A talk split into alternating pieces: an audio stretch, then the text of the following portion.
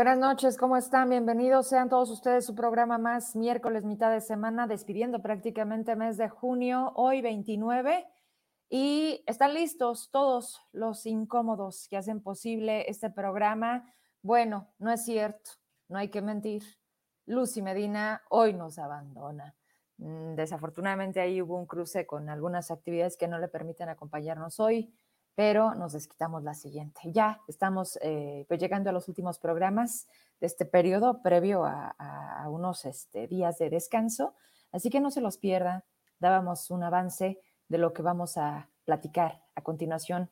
Ya no sé en cuánto tiempo, pero usted quédese ahí. ¿Están listos todos? Pues vamos arrancando. Quien esté y nos vamos, nos vamos actualizando, por cierto, les digo, y es el primer tema, porque ahí hay mucha información alrededor de todo esto que ha lamentablemente acontecido una vez más en este trágico negocio, pero que da tanto dinero y por eso se sigue, se sigue haciendo. Es el tráfico de personas. Este tráiler en Texas, en donde hace unos momentos confirman, eh, hay zacatecanos ahí. Falta precisión de muchos datos. ¿eh? Hay, hay, demasiada información por un lado, pero falta precisar información. Hay 16 sobrevivientes, entre ellos hay niños. Y pues vamos a ir hablando al respecto de esto, pero acompañada de ellos que hacemos posible hoy incómodos. Iniciamos.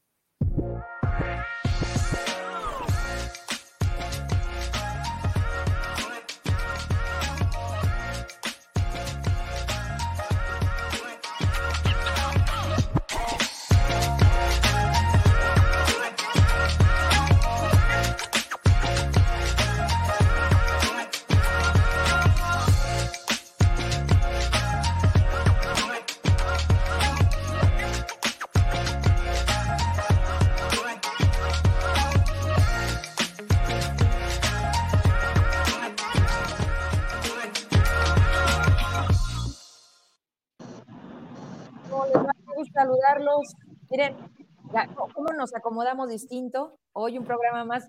Galarza, nos pusimos de acuerdo para relamernos. ¿Qué te pusiste? ¿Limón? ¿Como cuando éramos niñas? Obvio, nada, nada de químicos.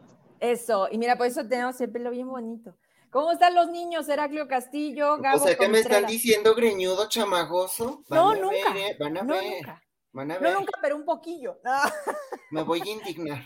No, ¿cómo Voy a escribir un libro de la infamia de los incómodos.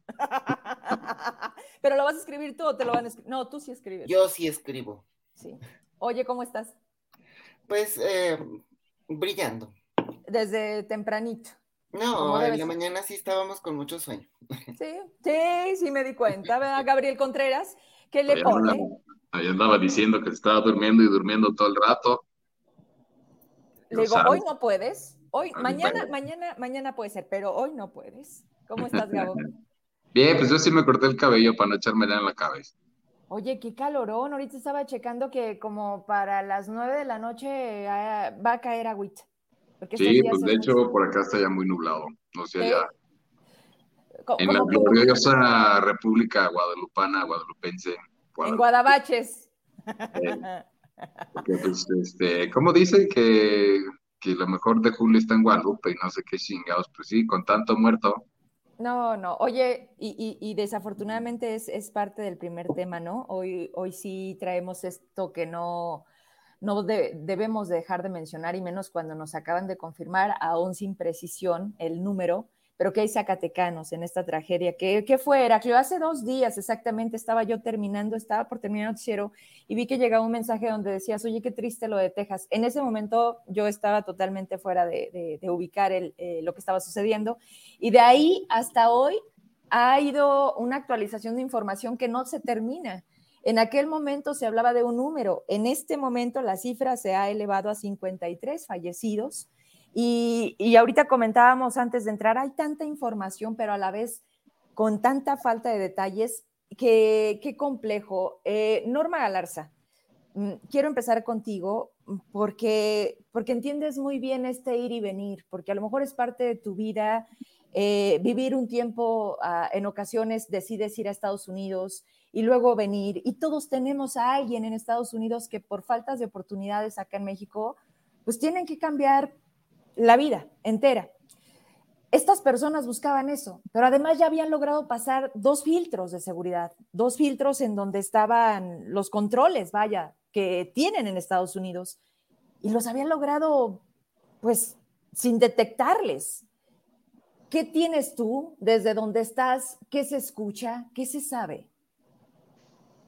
Pues fíjate que en, en los noticieros sí están hablando mucho de, en los Univisión, por ejemplo, sí están hablando mucho de, ese tema y pues, por ejemplo, ahora que nos mencionan que son zacatecanos, habría que ver si son de, los desplazados por la violencia, porque el fenómeno de la migración había estado moviéndose de una manera mm, muy singular después del 2011, cuando la frontera digo, perdón, la frontera norte es tomada por grupos del crimen organizado.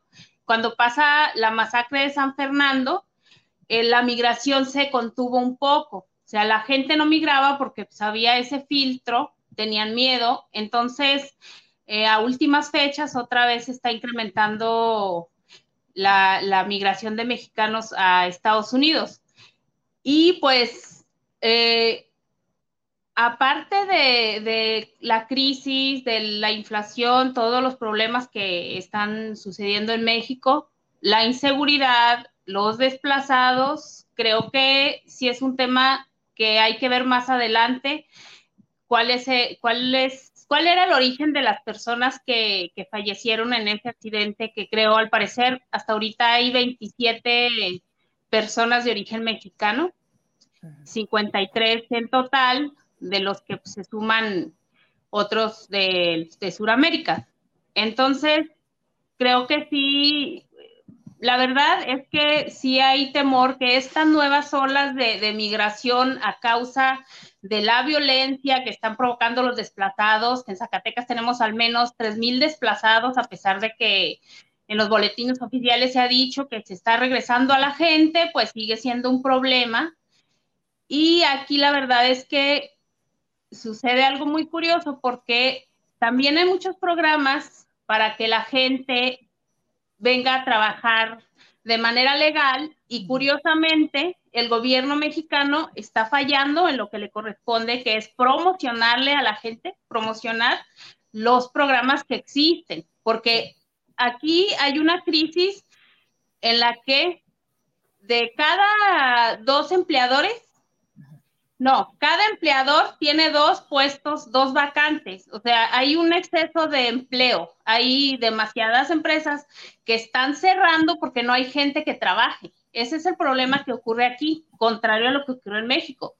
Entonces, eh, esa, ese excedente de empleos eh, que no se está cubriendo, pues generalmente son los que suelen hacer los latinos, o sea, el, tipo de empleo que requiere mano de obra eh, que, requiere esa fuerza y, y los gobiernos mexicanos creo que están fallando en esa parte de ligar a la gente, porque el otro día estaba viendo a Melina y justamente en tu programa que mencionaba de ciertas páginas que la gente al final de cuentas desconoce para venir a este país de manera temporal y de manera legal. Entonces, es muy lamentable que siga falleciendo personas en esas circunstancias, hace tiempo yo hice un reportaje de unos migrantes y una de las personas que yo entrevisté me contó que su experiencia fue viajar así en un, en un tráiler de la misma manera que las personas que acaban de fallecer y me contaba que estuvo a punto de ocurrirle lo mismo. Ella viajaba en ella y su esposo fue como en 2009 más o menos. Y pues llegó un momento en que el aire en el en, la, caja del tráiler se acabó. estaba, había una saturación, muchísimas personas. Entonces, eh, al parecer esas cajas están tan compactas que no permiten la entrada de absolutamente nada de aire y ellos empezaron pues desesperados a pegarle, a pegarle, pero pues creo que sí los escuchó el conductor y ya les abrió, pero me contaba que muchos ya estaban desmayados, o sea, eh, fue, me contó a mí, la verdad se me enchinaba la piel cuando la escuchaba porque sí sentía que si hubiese pasado más tiempo, pues hubiera muerto. Entonces, pues eso es lo que al final de cuentas padecen nuestros, nuestros paisanos. Y, y la verdad es que falta también, esperemos que a los zacatecanos que fallecieron, porque estaban mencionando que hay, que hay paisanos en ese grupo de, los, de los que fallecieron el martes, entonces, espero que el gobierno les brinde la atención que, que, necesitan a sus familias para ser repatriados. Entonces, así, así iniciaría. Buenas noches a la gente, buenas noches a ustedes. ¿Cómo están? Gracias, Norma. Pues sí, Heraclio, eh, al respecto de esto, hay varias cosas que, no hay que perder de vista. Efectivamente, las visas de trabajo, no solamente para Estados Unidos, también para Canadá. Los programas que en algún momento en las anteriores administraciones se tenía en trabajo y previsión social, en donde se hacía todo esto, se avisaba a través de los medios de comunicación cuántas vacantes, a qué empresas. Sí, mayormente la fuerza laboral era una cuestión de levantar eh, cosechas, este, de permanecer, vaya, lo que se hace aquí, ahorita me están diciendo, me reportan que están corriendo muchísima gente en cableados. Ese tipo de trabajos, ese tipo de trabajos que no quieren hacer en Estados Unidos, que van a hacer los mexicanos, pero que se pagan dólares y que se busca cómo llevar esa doble vida, porque no hay que perder de vista el tema de las remesas, que tanto se presume en México como logro, cuando realmente sabemos que es un fracaso lo que está sucediendo en este país. ¿Qué opinas sobre esto que todavía no tenemos con, toda precisión? Porque ahora resulta que el, propio chofer se hace pasar eh, para, o sea, la cosa estaba tan tremenda, dicen en los primeros reportes cuando abren, o sea, se escucha un grito, es lo que hacen que abra la caja, dicen que alcanzaron hasta los 40 grados centígrados. Y lo que vieron ahí fue terrorífico, ¿no? Pero había niños, Heraclio que son parte de los sobrevivientes. ¿Qué tienes tú? Sí, me quedo pensando mucho en lo que comenta esta norma. Eh, nos hace preguntarnos también si entre los zacatecanos, que hoy se reporta que había zacatecanos dentro de este, estos 53 eh, fallecidos, nos hace preguntarnos también si no forma parte de esta estadística también de los desplazados por la violencia que ocurre en varios municipios de aquí de Zacatecas, principalmente tenemos de acá del caso de Jerez o de Valparaíso, pero ha habido otras regiones pues afectadas por este fenómeno y que pues también tienen una tradición migratoria, ¿no? Pero eh, también hay que eh, dimensionar hasta qué punto puede ser complicado la identificación de estos cuerpos y por qué puede ir tan lento la información. Por la mañana se informaba que eh, de una persona eh, originaria supuestamente de Oaxaca que había fallecido, revelaban su nombre y sin embargo la persona que se estaba mencionando residía actualmente en Oaxaca y tuvo que salir a través de un video a desmentir y decir, no, esa es una credencial de lector que me habían robado tiempo antes. Entonces, te das cuenta que detrás también de este fenómeno de la migración, eh, en estas condiciones en las que se está registrando, como en estos hechos, eh, todavía hay no solo los polleros, sino también los que eh, trafican con documentos para poder pasar o con los documentos de identidad. Y ahí tendría que intervenir, por ejemplo, el INAI por la protección de datos personales, ¿no?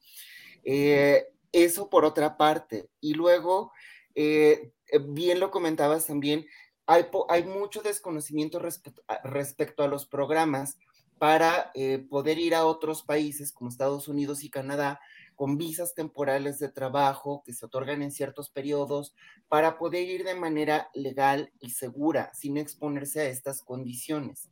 Eh, pero sí conviene aquí recordar que la semana pasada, si mal no recuerdo, eh, en eh, la legislatura local se aprobó ahí un exhorto al gobierno federal, pero también aquí a la delegación de relaciones exteriores, porque al parecer había un trato discriminatorio hacia las personas que solicitaban los servicios de esta delegación e incluso hubo algunas acusaciones de que se estaban cometiendo actos de extorsión, que se pedían moches para hacer trámites y ahí incluso se involucraba a un este, periodista, ¿no? No vamos a mencionar aquí sus nombres porque pues es parte de las investigaciones, ¿no? Pero sí cuando subieron este punto en tribuna, por ejemplo, el diputado migrante José Juan Estrada y también la diputada Susana Barragán, que es quien ha apoyado mucho a eh, varias personas de su distrito en hacer estos trámites.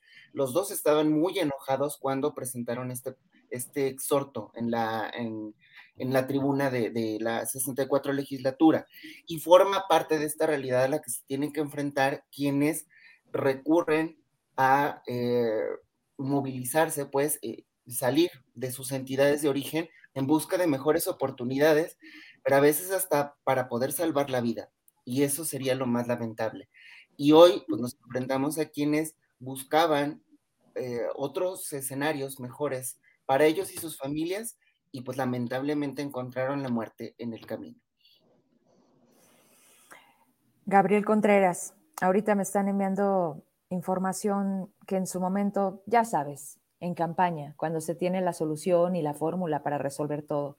Se hablaba de este tema, porque no es de ahora, porque es un gran negocio, porque además no es gratis, porque cada persona de las que pierden la vida pagan para lograr ese, ya ni siquiera creo que hay que llamarle sueño americano.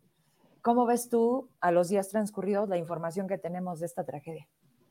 Bueno, incluso en lo formal, conforme estaba comentando Heraclio, ya había distintas denuncias por extorsión en, las, eh, en el eh, delegado de la Secretaría de Relaciones Exteriores. ¿Me recuerdan el nombre de aquí? Creo que es Antonio Viesca. Antonio, Viesca. Y de hecho, supuestamente, hay quienes aseguran, según mis fuentes, que había iniciado la autoridad norteamericana una investigación en contra de esta persona por eh, las distintas denuncias de, extorsión o de eh, cobros desmedidos para obtener ciertas, eh, ciertos papeles, en este caso pues, los documentos como la visa, como el pasaporte.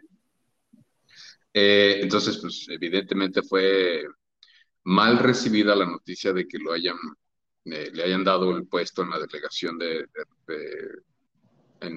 de Relaciones Exteriores, donde se tramitan los pasaportes.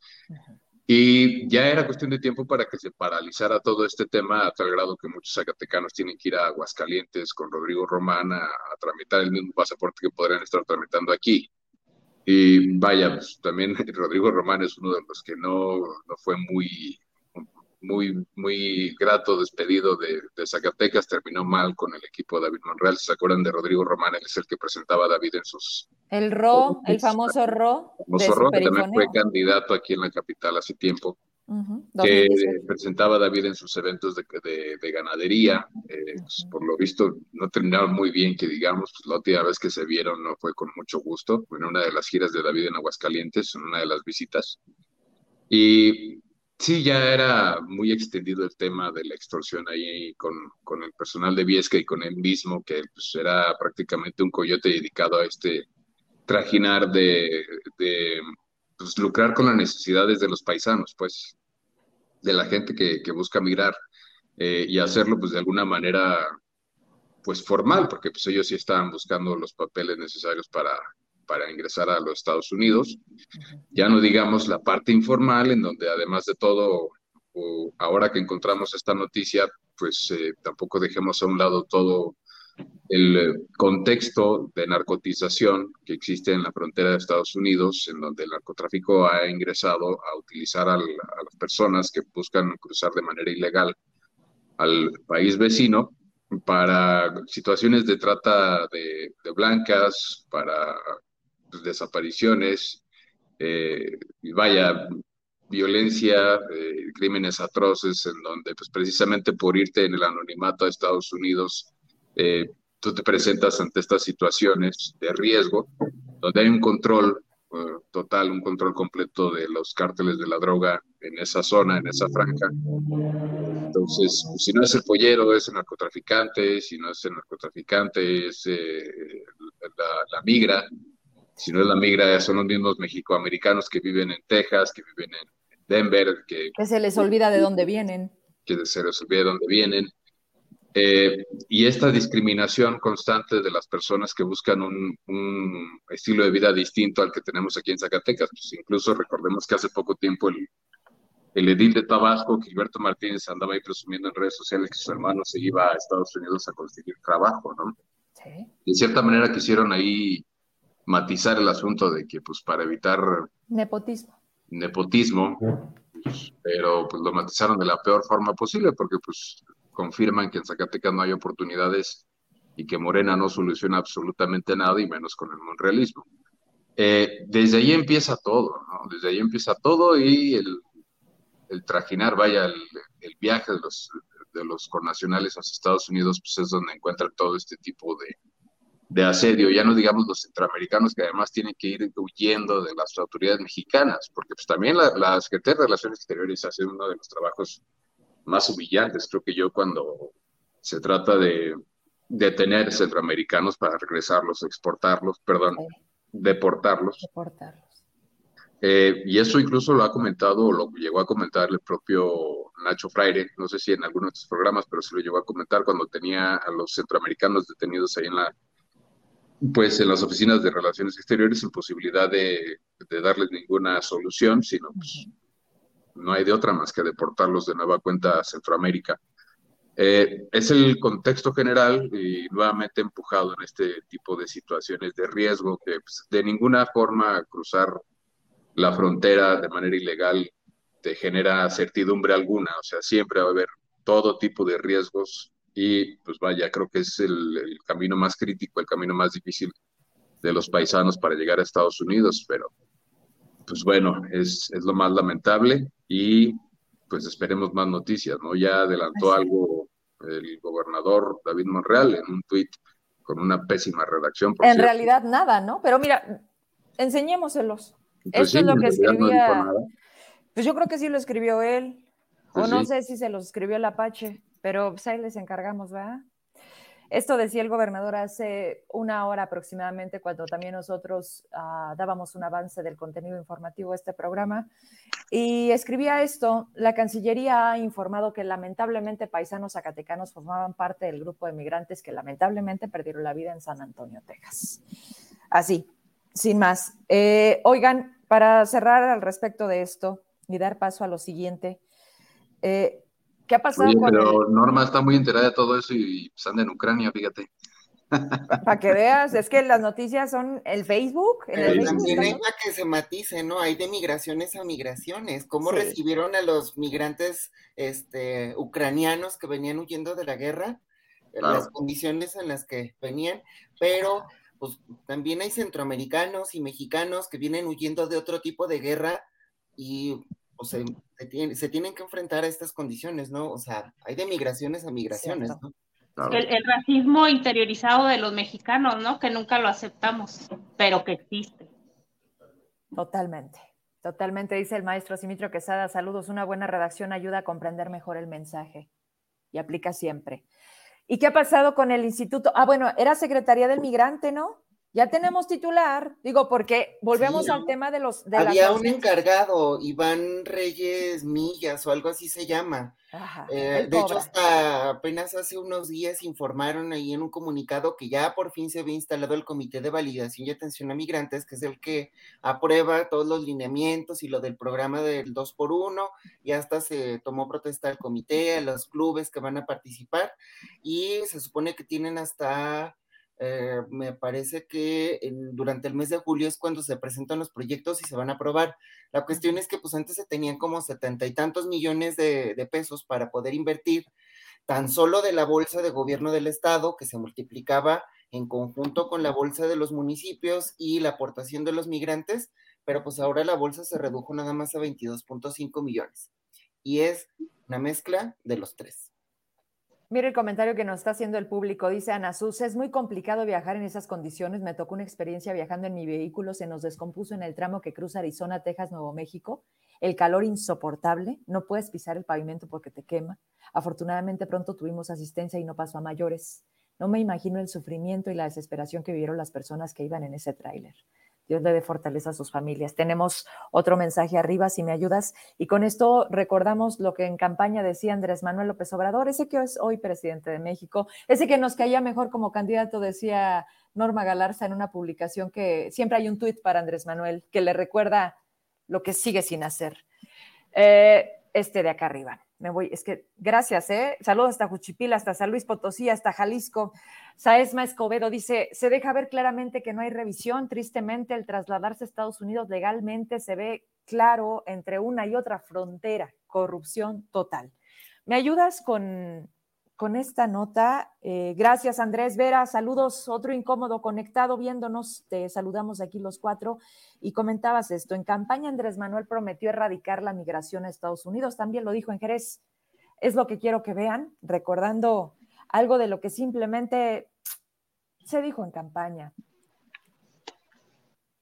Vamos a rescatar al campo del abandono en que se encuentra y vamos a producir en México todo lo que consumimos. Va a haber empleo y salarios justos en el país. El mexicano va a poder trabajar donde nació, donde están sus familiares, sus costumbres, sus tradiciones, sus culturas. El que quiera irse se va a ir por gusto, no por necesidad. Y no nos van a importar las amenazas de que van a construir muros. México va a ser una potencia con desarrollo y bienestar. Andrés Manuel, presidente. No se van, se van a ir porque quieren, no por necesidad. Y luego puso a David Monreal en el crédito ganadero y todo valió madre. Ay, cabrón. Pinches mensajes que se quedan para siempre. Pero, pero más en este, o sea, imagínate lo que siente la gente cuando se tiene que ir y vea este tipo de, de, cosas diciendo que pues, te vas por gusto, ¿no, Norma Galarza? te vas por turismo. Ah, pero además, Heraclio, Gabriel, todos esos que andan ahí son neoliberales, güey, porque el turismo tampoco es bueno. O sea, en México nos queremos, o todos jodidos, o como dicen, sí, ¿no? Bien, bien este podrido, bien vendido.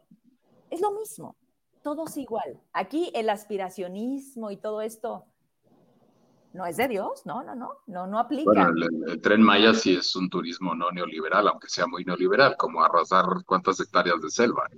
Uh, ese también es un gran tema. Más toda la corrupción que se encontró en la auditoría en Segalmex, más toda la corrupción del crédito ganadero, más toda la corrupción del programa de, de apoyo a los productores, más toda la corrupción en el programa de apoyo al diésel, pues está, como bien dicen, y disculpen porque tenemos muchos fans de Andrés Manuel López Obrador, lo sabemos, pero los datos son los datos, los hechos son los hechos, terminó destruyendo absolutamente todo su discurso.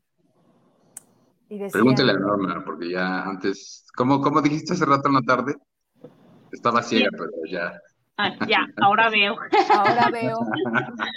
Bendito sea Dios, Norma. Oye, ya que estamos hablando de tanta corrupción, pues no, yo no, no sé, quieren que le demos rapidísimo, porque Salito Moreno, ¿no? ¿Qué tal? ¿Qué tal? ¿Cómo? ni para qué otro audio, otro audio que sueltan que está bastante largo. La verdad es que no, no, no lo vamos a traer aquí porque más bien quiero que le demos rapidito. Hablemos de corrupción del PRI, ese donde todavía dice que cómo es posible que Osorio Chong, que es de la misma, le esté tirando, que para eso está el gobierno federal. ¿Cómo ves a Alito Moreno, Heraclio? No, ya, mira, es un caso perdido, ya en serio, y también no entiendo por qué insisten en mantenerlo ahí, en no convocar a la renovación de esta dirigencia. Bueno, sus razones tendrán. Pero ahora con este audio, digo, le han sacado tantas cosas a él, pero en este último, pues nada más confirma más o menos un esquema de desvío de recursos, lavado de dinero, eh, cómo utilizaron a través de empresas o algunas otras personas para poder utilizar recursos en efectivo o algunas transferencias a través de terceros para meterle a las campañas electorales. Digo, no es una, eh, un modus operandi exclusivo del PRI lo han aplicado en muchos partidos, recordemos. Es para no rebasar el límite de las campañas. De gastos de, campaña, ¿no? Pero digo, pues con esto, y ya que te lo pongan otra vez salito, híjole, qué mal, yo creo que necesita ir a Chalma también ahí, o no sé, para que le hagan una limpia, pero, pero intensa, una lavativa, y como las de Veracruz. Una lavativa. Eh, pero aparte, él mismo no se ayuda, o sea, viendo el escenario de violencia en el país y todavía se atreve a proponer una iniciativa para que toda la gente pueda tener acceso a las armas y pueda defenderse. Digo, no Otro Marco Flores, ¿no? Pues oye, pero no es tampoco así como que tan sencillo, ¿verdad? Digo, recordemos aquí el caso de la Secretaría de Seguridad Pública, ya les darían los permisos para la aportación de armas de uso de fuego. Digo, para empezar. Porque era una de las grandes broncas y de los puntos que señalaban sus protestas, pero bueno. Y que están deteniendo a los policías, fíjate nada más, entre oh. ellos están deteniéndolos porque tienen el, traía abril del 2021, me llega una denuncia, les llega a ustedes, lo sabemos, ¿y qué, ¿y qué responde el secretario de Seguridad? Lo que establece la ley. ¿Cómo carajo si tú no estás cumpliendo con el tema de estar al día con el permiso de uso de armas? En fin, hasta ahí, Heraclio, para pasar acá con la güerita. A ver, a ver, Galarza, ¿cómo ves a Alito? Justamente por Alito me acordé porque voté por AMLO. Ah, a, eso se debió. Por culpa de... por culpa de, acuérdate cómo estaba el PRI. En realidad los que votamos por la oposición fue por darle la madre al, al, a los que ya nos tenían hartos. Bueno, pues nos equivocamos, ¿verdad? Pero pues en su momento lo que hicimos eh, fue correcto y, así lo percibimos la mayoría. Nos, ya lo que pasó después, pues bueno, ya le dimos la oportunidad, ya nos, mandó muy, muy gacho, pero bueno. Eh, de Alito, pues, ¿qué más podemos decir de Alito? O sea, ya, yo no entiendo por qué no lo, no se juntan y lo sacan en peso del PRI, porque eh, todo el daño que le está haciendo es el, el mejor publicista de, de, AMLO y su 4T, ¿no? Cada vez que escuchan un escándalo de Alito, dicen, la próxima elección voy a votar por Morena para castigar al PRI otra vez, gracias Alito. Entonces, no entiendo por qué todavía lo siguen conservando. Y lo de las armas, eh, el asunto es que son cuestiones populares. Si tú vas y le dices a un campesino que está sufriendo los embates del crimen organizado en su comunidad, que, está siendo extorsionado o lo que sea, te va a decir que es una excelente idea. Si le dices que, le, que desde el Estado le pueden facilitar para que tenga un arma, el campesino va a decir, claro que sí. Aquí, aquí no, no se nos hace justo que ellos estén armados vengan, abusen de nosotros y nosotros estemos desarmados. Esto se percibe como una guerra en la que pues los que estamos perdiendo somos los ciudadanos. Entonces, creo que ese intento de Alito pues es simplemente por, por tratar de recuperar un poco de, popularidad que no tiene. Quiso parecerse a Marco Flores pero pues no, o sea, ya a estas alturas, Alito, la única manera de recuperar lo poquito que de dignidad o algo para el tricolor es que se largue ya, de plan. Gabriel Contreras, dice aquí el buen Sander, saludos, que no nos falla. Amlito, Alito. Sí, así, así lo, lo apodaron desde hace tiempo, porque pues bueno, Dice Alito que se queja de los gobernadores del PRI porque muchos entregaron la elección, pero pues no se acuerda que él fue el primero en haber entregado Campeche y luego en haber entregado el partido para que fuera dirigente. Entonces, lo que me llama la atención son las, las escuchas que, que tienen, o sea, el, sistema de, de, monitoreo, de dónde sacan las grabaciones, porque parece que es una grabadora que tiene su propia oficina. O los cabrones la traen en el saco. Exacto, o sea, parece que alguien lo estaba grabando y esa persona fue la que pasó los insumos a algunos eh, inteligencia. Pues es que más bien son fuentes de inteligencia de ahí mismo. Y pues recordemos que quien manejaba todo eso era Miguel Ángel Osorio Chong, que ahora acaba de pronunciarse porque nuevamente se, se anticipen los, los procesos electorales en, a nivel nacional. Evidentemente también lo tendrán que hacer en los estados y en Zacatecas, pues eh, si no mal eh, estoy, en agosto tendrán que empezar a publicar su convocatoria para la renovación de la dirigencia con cuatro nombres, como ya hemos marcado en este programa. Está Carlos Peña Vadillo, está Araceli Guerrero, está Eric Muñoz, que ahorita Norma Galarza nos va a platicar qué onda con Eric Muñoz. Y... Luébano, ¿no? ¿Quién más? Eh, pues es que tenía que haber alguien de la gente de Roberto Luébano, pero pues prácticamente Luébano ya se asume como parte de la cuarta transformación sin decirlo. Eh, y pues como les había comentado, yo tengo entendido que Eric Muñoz estaría impulsado un poco por Fito Bonilla, que pues ofrece su apoyo a cualquiera de los candidatos a cambio de que le aseguren que el partido se va a decantar por él como candidato a gobernador en 2027. Esa es su única condición. ¿Otra vez? Otra vez. Fito Bonilla, otra vez. Otra vez. Oye, pero se pues, quedó todo en la bodega. con pues, que con esos convenios, pues si hay lana para hacer campaña. Sí, cierto. pero además se, quedó en bodega un chingo de cosas que se iban a dar, nada más le cambian, así como los uniformes de Tello, que ahorita le están sobreponiendo el, el, logo de la nueva gobernanza, pues así le van a hacer con Fito, ¿no? Nada más que ahora, 2027. Bueno, pasan muchas cosas en el camino. Vaya que sí. Pero que nos platique Norma Galarza. Y, ¿Tú qué opinas, Norma, de lo de Eric? De lo de Eric, ¿no? Pues que sigue, cobrando en la nueva gobernanza y en el trimestre uh, del 2021, en el último, pues resulta que estaba de aviador y ahora sigue cobrando. Pero eso no pasa en la nueva gobernanza. Ahorita vamos a ver a un Belina, que por cierto. Rarísimo, ¿no? Cosas raras. Cosas raras. Hay, hay, hay un presunto aviador de los que ya no pasan en la nueva gobernanza desde septiembre y oh. sigue. Entonces, vamos a enseñárselos. Oye, pero ¿por qué le dan tan poquito? Bueno, para no ir, está muy bien, ¿no? Pero además le llegaron bonos, gratificaciones, el anual. ¿Cómo? Poco más de 50 mil pesos entre todos esos conceptos que se supone decía que se le estaban otorgando por única ocasión, ¿verdad? ¿Quién sabe? Como la nómina secreta que pensábamos que iba a ser por única ocasión y se la están clavando cada mes, sí, claro en cuanto tengas eso para dar el cierre, porque es parte de los temas que, pero mira, se acomodó muy bonito. Ahorita Gabriel dio, ahora sí que el pase. Este, este, este es el, documento que nos da eh, y que nos hace constar a través de transparencia. Eh, está como auxiliar administrativo en el departamento de recaudación. Gana. a ver, échatelo, Norma, esto es tuyo pues según su sueldo mensual neto son 8.207 pesos, ¿verdad? Bien poquito. Sí. Y tiene una compensación de 2.980, que sigue siendo, uy, una baba. un, un, un, bono mensual de 388 Un bono mensual de 388, no, hombre, ni cuando Ni para la pinche gasolina. ni cuando era pobre. Ni cuando comíamos huevo. ¿Y lo que más? Súbele. Bono mensual. Y bono de aniversario Subsemop, Subsemop, entonces quiere decir que está sindicalizado.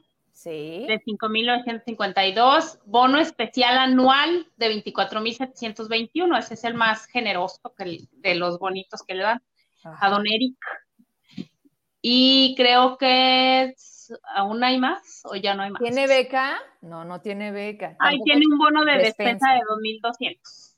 ¿Y ya se le acabó? Lo de la supervivencia. Ahí está. Hay otros 2000. Ah, no, todavía no. Vivir.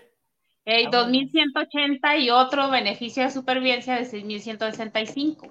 Mira, ayuda para el transporte no le dan. No. No. Ahí está la información. primer trimestre del 2022 y suman poco más de 50 mil pesos, todos esos conceptos. Entonces, Oye, pues. Pero no entiendo, perdón, perdón, perdón. Este tipo que era el secretario general eh, sí, de Tello, cuando acabó el quinquenio, es priista, porque quiere ser dirigente del PRI, pero, pero es aviador de la nueva gobernanza.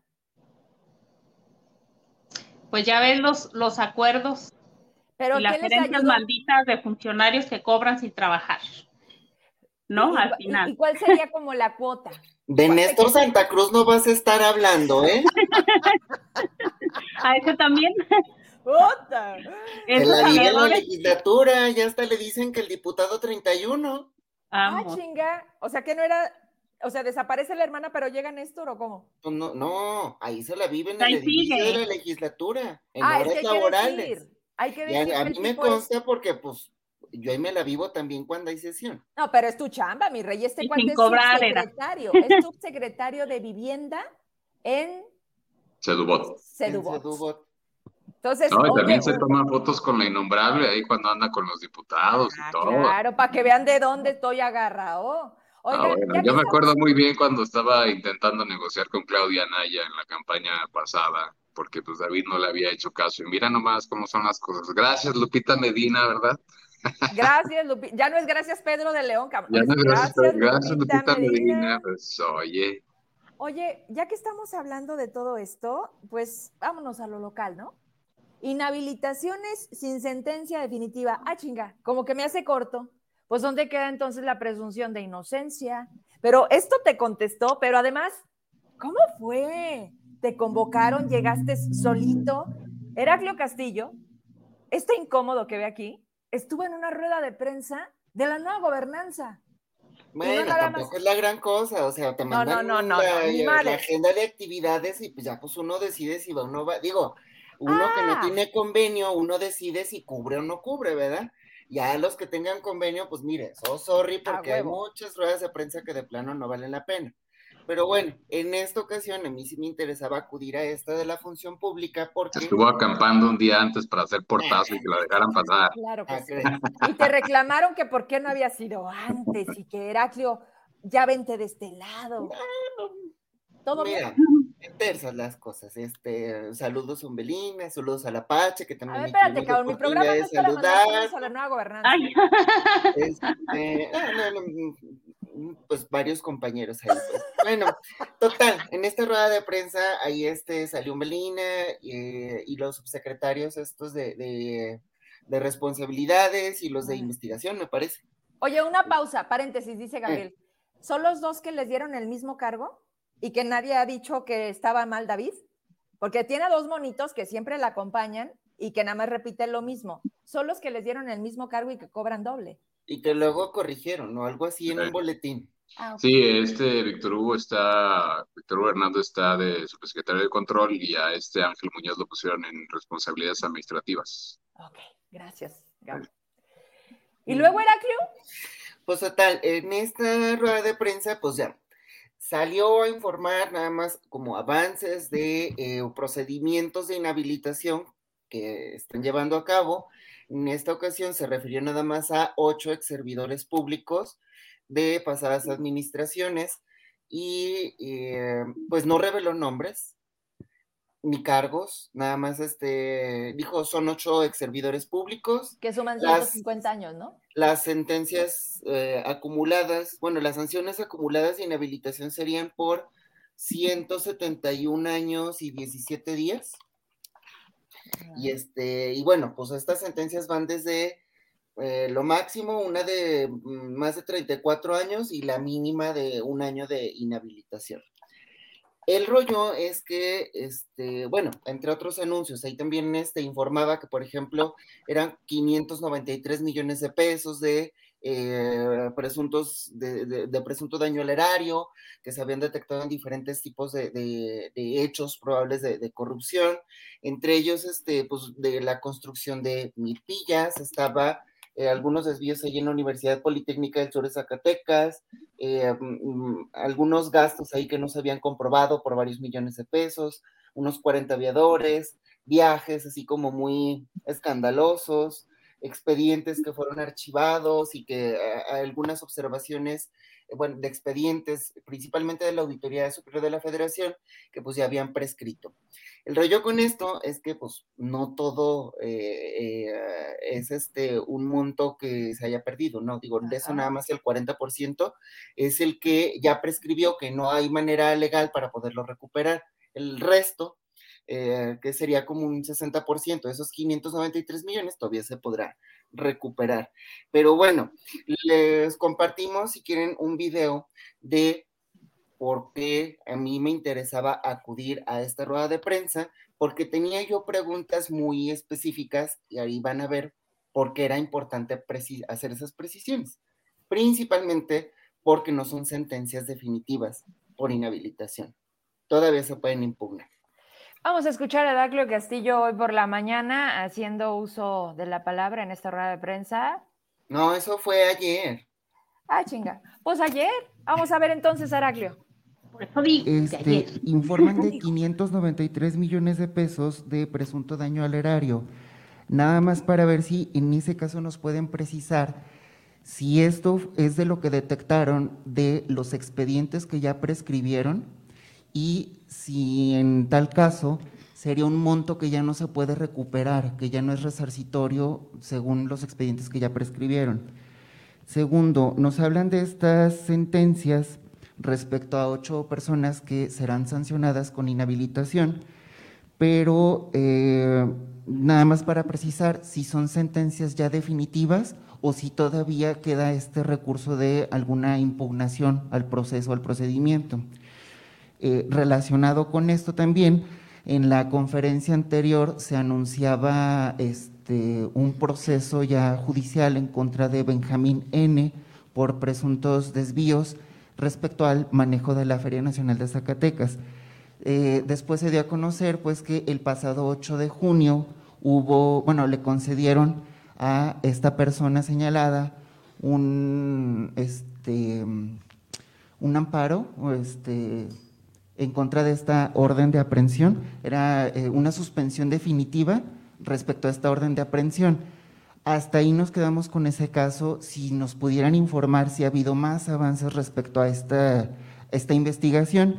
Y por último, este, sí reconocemos que por una parte, por la premura del tiempo, eh, la función pública le tuvo que dar prioridad a los expedientes que iban a prescribir porque así se podía pues sancionar lo que se había detectado en el pasado. Sin embargo, otra parte importante de la función pública corresponde a prevenir que no se repitan estos actos de corrupción en la actual administración. En ese sentido, preguntar si en la actual administración sobre funcionarios públicos hoy en funciones se han levantado o se han abierto expedientes de investigación por presuntos actos de corrupción. Sí, muchísimas gracias, Heraclio. Sobre la puntualidad de tu primer pregunta, es importante señalar que todas y cada una de ellas eh, ya prescribieron. Eh, no hay marco legal que nos ayude a recuperar el erario que, se, que asciende a más de 500 millones. El marco normativo es muy claro desde la Ley General de Responsabilidades. Como lo citaba el subsecretario, es un marco normativo de índole eh, nacional que aplica a las 32 entidades federativas. Específicamente de esos son más de 200 millones los que ya prescribieron y que señalaba que eran eh, irregularidades que notificaban instancias federales como la Auditoría Superior de la Federación y la Secretaría de la Función Pública Federal. Es decir, estamos hablando de un 40% propiamente de, eh, por haber, eh, haberlas dejado prescribir y otras tantas por eh, también irregularidades en, la pasada administración. Respecto a la segunda pregunta de las ocho personas, en efecto, todavía queda la etapa procesal de la impugnación eh, y una vez que, se, que quede totalmente la sentencia firme es cuando los nombres y los cargos podrán darse a conocer de manera contundente, no solo desde la Secretaría de la Función Pública, sino también en la Plataforma Nacional de Inhabilitados. Eh, respecto a la tercera pregunta eh, del caso de Benjamín, y eh, como señalamos, hay una, se emitió una orden de aprehensión por parte de la Fiscalía y las instancias en su cargo. es importante también señalar que por el sigilio y el estado procesal, ahorita vamos a seguir nosotros como víctima del Estado, señalando a comparecer a Benjamín N. Nuestro objetivo es que eh, acuda a estas audiencias y enfrente sus procesos de todas y cada una de las denuncias penales. Yo aquí le cedería el uso de la voz al subsecretario para que ampliara y también que atienda la, cuarta pregunta de las prescripciones y también eh, ya para eh, señalar el apartado último de la cuarta pregunta sobre la actual administración, en efecto, la indicación toral de esta nueva gobernanza es actuar en contra de los que tuvieron eh, acciones irregularidades de corrupción, pero también para la actual administración. Hay denuncias propiamente de, eh, por varios temas eh, de la actual administración y por supuesto nosotros daremos continuidad a cada una de ellas. no solamente denuncias de, de instancias, sino también denuncias de ciudadanos eh, por el simple uso de los vehículos, eh, temas propiamente de algunos contratos y siempre nosotros estaremos actuando conforme a legalidad, no solo de la pasada administración, sino también de esta, y es por eso que es importante hacer un paréntesis. El cúmulo eh, amplio de carpetas de investigación con las que recibimos en la actual administración es lo que nos ha enfocado. Hasta ahí. ¿Quedó claro? Oye, ¿por qué no le preguntaste? No, espérame, espérame. ¿Por qué no le preguntaste por la nómina secreta? ¿Eh? Porque no, porque de por sí ya había hecho cuatro preguntas y todos estaban haciendo nomás una. A ah, mí me tocó ya prácticamente hasta el final, ¿no? Porque pues me tocó hasta la segunda y última ronda. Pero sí quedaron ahí todavía muchos temas pendientes, por eso eh, digo, eh, nosotros entre los incómodos, incluyendo también a Andrés, que ahí está conectado y le mandamos saludos, eh, hemos publicado varias investigaciones de presuntos actos de corrupción o algunas anomalías, irregularidades en la actual administración puntualizarlas ahí una por una eh, durante la conferencia de prensa sí hubiera sido también muy cansado. Amerita más bien algo más en específico, una entrevista, pero pues. No te la dan. El veto, ¿verdad? Que nos quiten el veto. La cuestión es, eh, ahí pues la posibilidad eh, era más este, poder preguntar principalmente pues qué se está haciendo respecto a los casos de esta administración de manera preventiva o correctiva, ¿no? No llegar a la última instancia que sería sancionar. Pero, pero además, ¿cuándo te va a alcanzar el tiempo? Se están dedicando a encontrarle lo que ya prescribió. O sea, se están metiendo en la administración de Miguel Alonso y luego un poquito en la de Tello y, la, y los de ellos la van a dejar correr para que quien llegue se dedique entonces a, meterse con el tema de David una vez que ya no estén. No, pues Pero luego ahí mismo durante la rueda de prensa como que medio se entrampó porque ella misma también dijo que eh, estos expedientes tenían un plazo de tres años y si en tres años no se resolvía, prácticamente prescriben. Entonces uno dice, pues bueno, la administración de Tello duró cinco años. ¿Para qué le rascan a Miguel Alonso cuando su administración fue hace que ya seis años? Obviamente se iban a encontrar con puros expedientes ya prescritos, ¿no? Pero bueno, respecto a estas inhabilitaciones o procesos de inhabilitación, que todavía queda una última etapa procesal, este, pues fue como también muy incongruente cuando mandan el comunicado de prensa sobre la, rueda de prensa, valga la redundancia, donde ya dan por sentado que están inhabilitados. Cuando, esta señora te está diciendo. Dijo, no, aún queda esta última etapa procesal y como todavía no son sentencias definitivas, por eso no se revelan los nombres. ¿Que no estaba ahí el Apache? Pues ahí estaba. Entonces, ¿qué chingón? Bueno, espérame, pero lo, dijo, lo dijo porque le preguntaste. Si no hubiera estado ahí, se los hubiera ido completo. No, ahí está la clave. Ido completo. Ahí está la pues es parte del de, el interés, pues, en asistir a estos espacios. Entonces, ¿yo puedo pues, ir? Todavía no hay posibilidades de que cuando tengamos algún tema de investigación que amerite una versión oficial antes de darlo a conocer, o si nos quitaran el veto para poder acceder a entrevistas, pues claro que estarían más completas las investigaciones e incluso se podrían corregir algunos posibles errores que hay en la interpretación de la información. Pero como no es posible, pues... Tú lo estás diciendo, tú lo estás diciendo, por eso yo te digo, si ese es el lugar en donde sí nos dejan ingresar, pues hay que ir ahí. A mí me vale madre que nos llevemos una hora en una respuesta que yo le pregunte, porque solamente así van a entender que no a todo mundo nos pueden ver la cara como a sus medios que no preguntan nada. ¿Por qué dio la nota? Porque tú la provocaste. Entonces, si nosotros, sí, por eso yo no sabía, ¿eh? a mí no me manda la agenda, pero es muy fácil tenerla.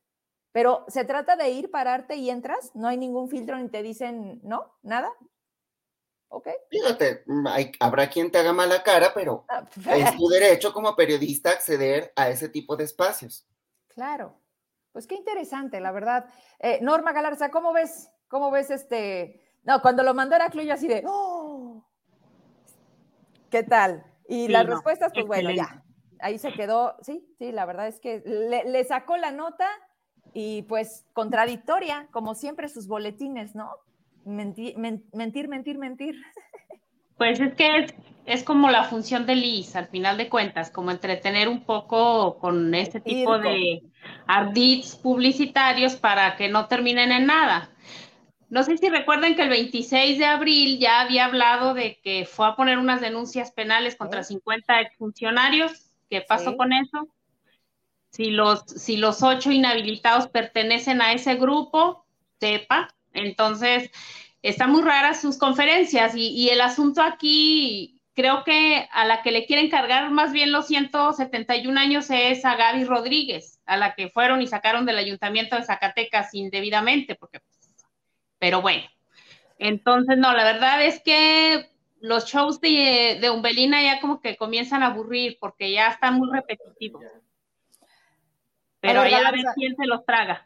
Galarza, acuérdate que Umbelina fue a dejarle la chamba al fiscal y el fiscal se la pasa a otro que también es simulador hasta la madre, que es el fiscal Villa, que nada más guardan las carpetas. Ahí es el anticorrupción. Decía Heraclio, mientras más largo es el cargo, más inútiles son.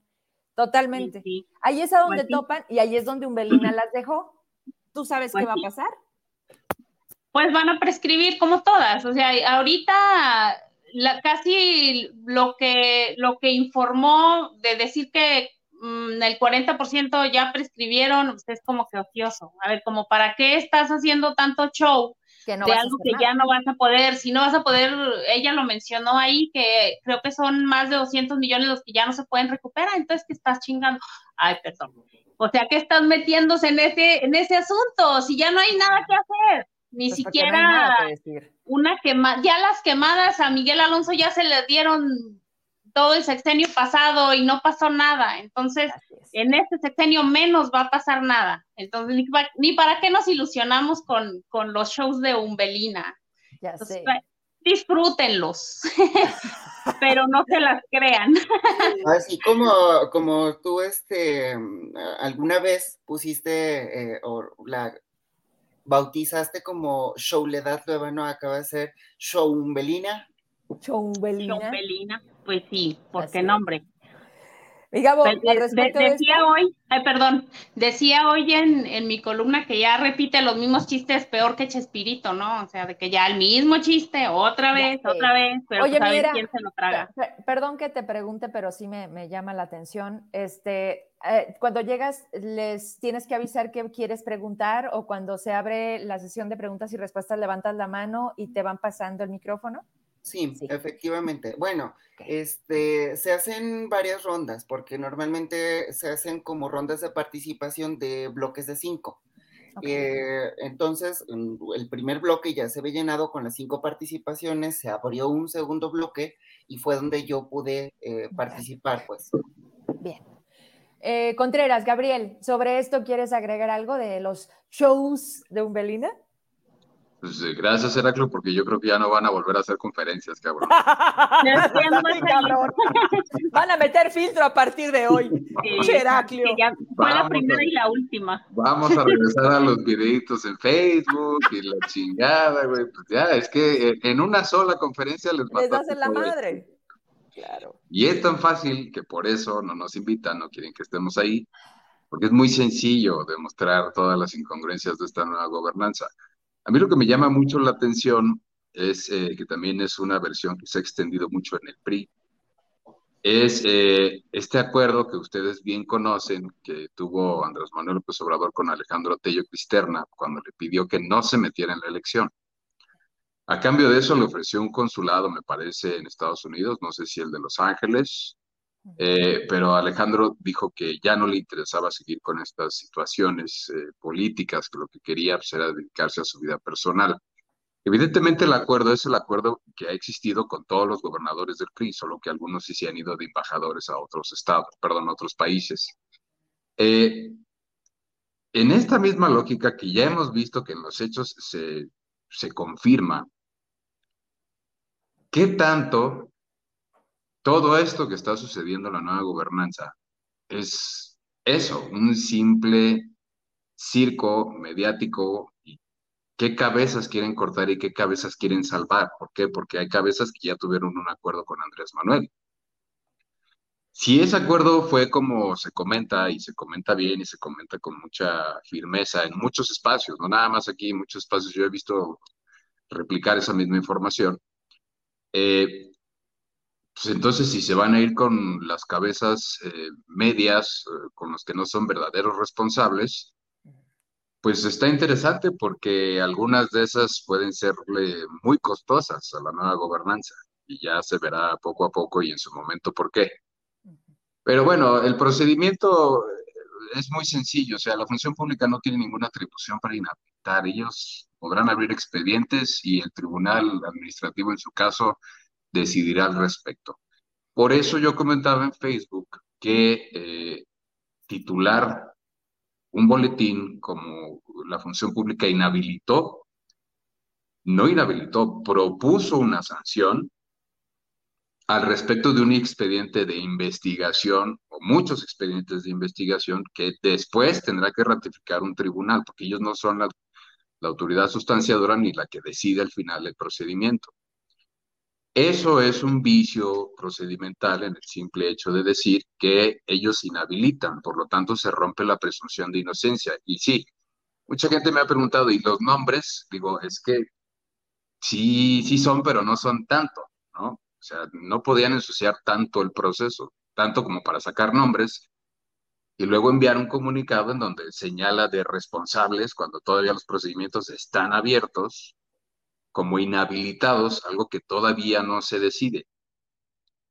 Eh, en esa parte a lo que están jugando es a, un gobierno que está luchando contra la corrupción cuando ellos son el espejo más claro y la evidencia más clara de la corrupción.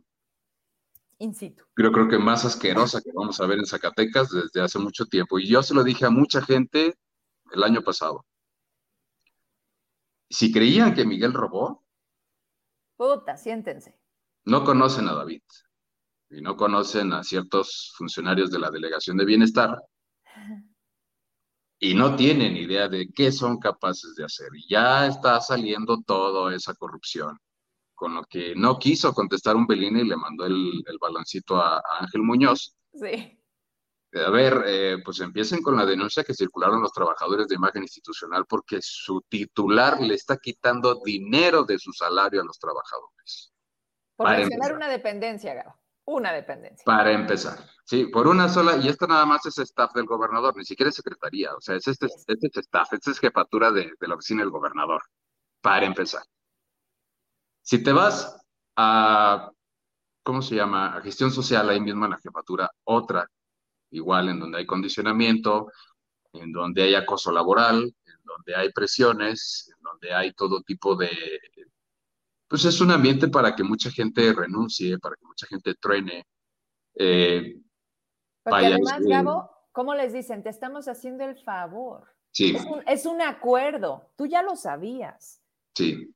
¿No? Es, es de, si no quieres, Sí, es, convertir al, funcionario en la condición más miserable posible que pueda existir en, como trabajador. Eso no lo van a, investigar ni de ninguna manera. Entonces yo coincido mucho con lo que comentaba Lucy el programa pasado. El problema es que ellos están abriendo un frente en contra, utilizando la función pública en contra de sus enemigos políticos. Y cuando se descubran esos frentes y cuando se encuentren estos elementos de que utilizan la función pública para acallar a sus enemigos o para eh, obstaculizar el crecimiento de sus enemigos políticos, bueno, ahí nos veremos en redes sociales con toda la cantidad de comentarios que van a ver, que van a existir, las reacciones en la propia clase política, la evidencia porque ahorita está todo muy incubado, muy incubado ahí en la función pública y muy vamos a regar la plantita y nosotros le cortamos un trámite aquí y allá. Deja que lo destapen. Deja que en verdad salgan nombres y que empiece a salir toda esta lógica de están utilizando la función pública como un instrumento para presionar a sus enemigos políticos, que es muy evidente. Y ya les estaré explicando en ese entonces qué procede.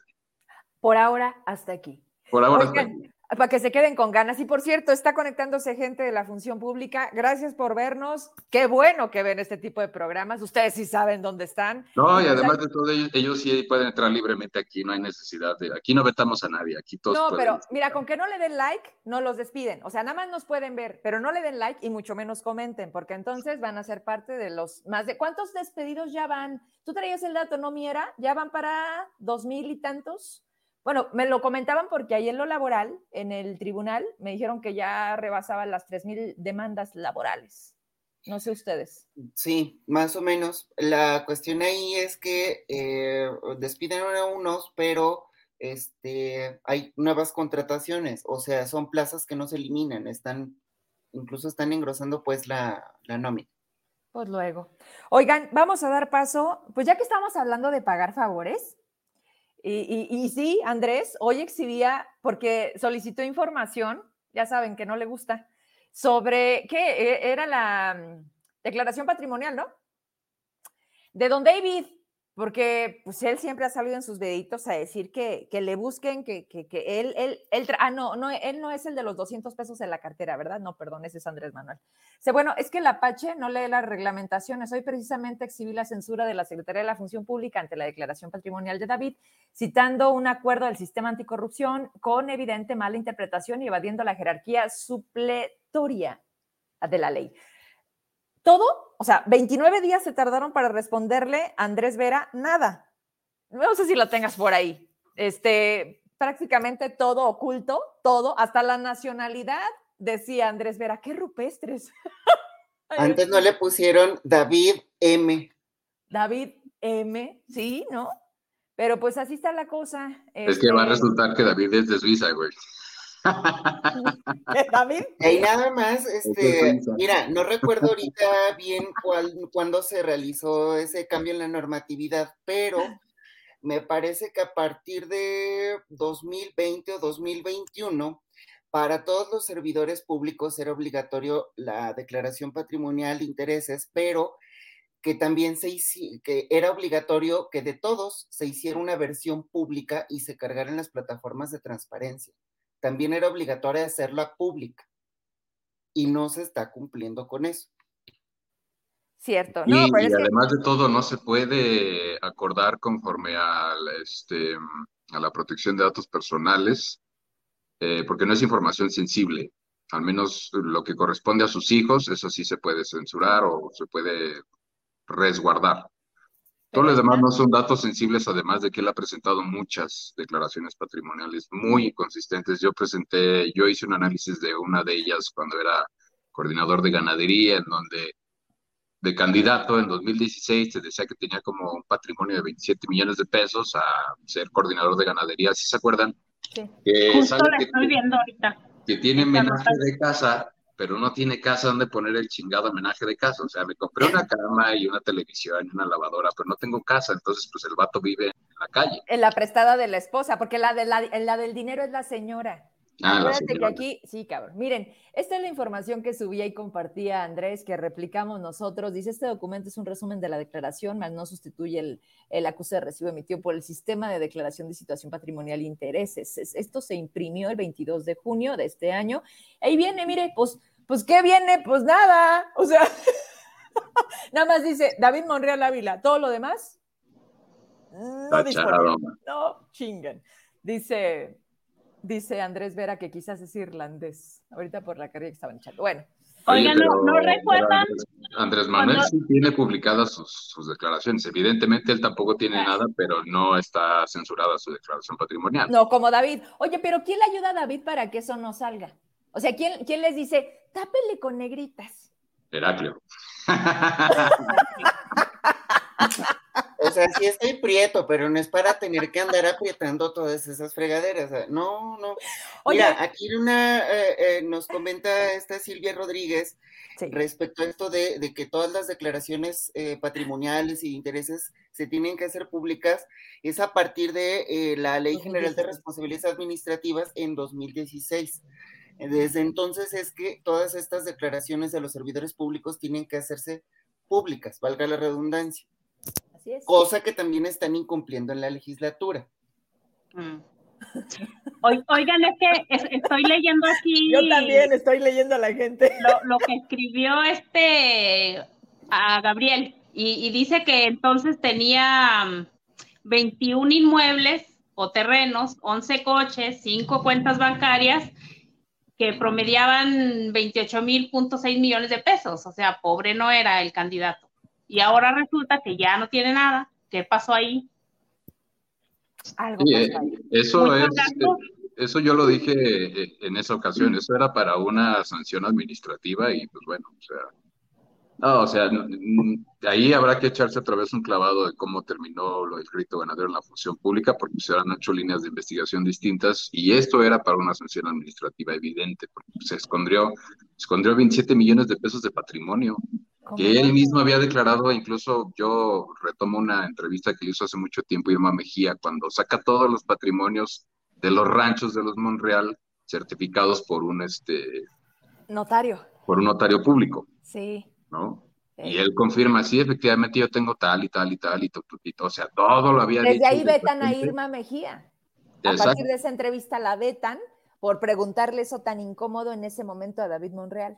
Y David Monreal, no lo, no lo dice la propia compañera, porque además iba a ser parte de los proyectos de Fito Bonilla, pero cuando dijeron, no, no, no, ellos no, porque ellos no, como Gabriel no, como Verónica no entran aquí, ah, directamente pidieron al Universal que ninguna entrevista fuera a través de Irma Mejía. Fíjense de qué tamaño se está tratando a los periodistas, que sean del medio que puedan ser, pero estamos hablando de una corresponsalía.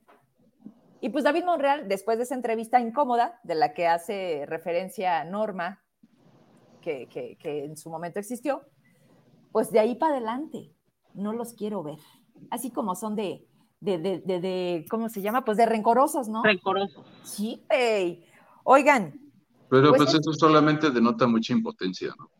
No, pues e, es que no tienes la capacidad de demostrar lo contrario y entonces evitas, evades, quitas y quieres ir como que, que nadie te toque, ¿no? Pues perdón, pero entonces no sea gobernador. Así Oigan, y ya que estamos hablando del gober, pues ¿cómo hizo su campaña, Gabriel? ¿Cómo la hizo Heraclio? Pues ya que estamos hablando de cómo Alito dice de los topes de campaña. La hizo con las manos, ¿no? No se acuerdan. Pues sí, sí, Sí, ahí por Juchipila metió mano, ¿no? Mentira, mentira, mentira. Mentira, mentira, mentira. A ver, pues agarremos de ahí, porque es una columna tuya, Gabriel, eh, que tiene que ver con, pues, este pago de favores. Y no, no era el diezmo, era, eh, era el 30%. Sí, pues ya casi a dejar pobre al constructor. pues es que es trabajarles a ellos pero se sigue, se sigue dando. Y, hay muchos nombres, ¿eh? Cuando estaba leyendo y por la experiencia que tuvimos en cámara, muchas empresas me hacen ruido porque muchos son parte de una investigación que incluso Heraclio en su momento, previo al tema de la Cámara de la Construcción, de los afiliados, pues conocimos. Entonces, nada más es cuestión de moverle poquito y vuelven a salir. ¿Por dónde quieres agarrarle este pago de favores, mi Gabo, Heraclio y Norma? También en, digo, sé que es la, columna de Gabriel, pero con ella viene hace un momento, ¿no? Ese sí es un boletín de hoy, ¿era? Donde dieron el banderazo de la super obra del sexenio de Periférico Orito. A la carretera Guadalajara. Exacto.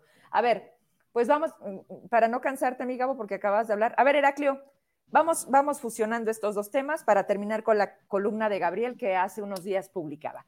¿Qué hubo con esa gran obra de David Monreal? Mira, se anunció, si mal no recuerdo, hace como un mes, mes y medio más o menos.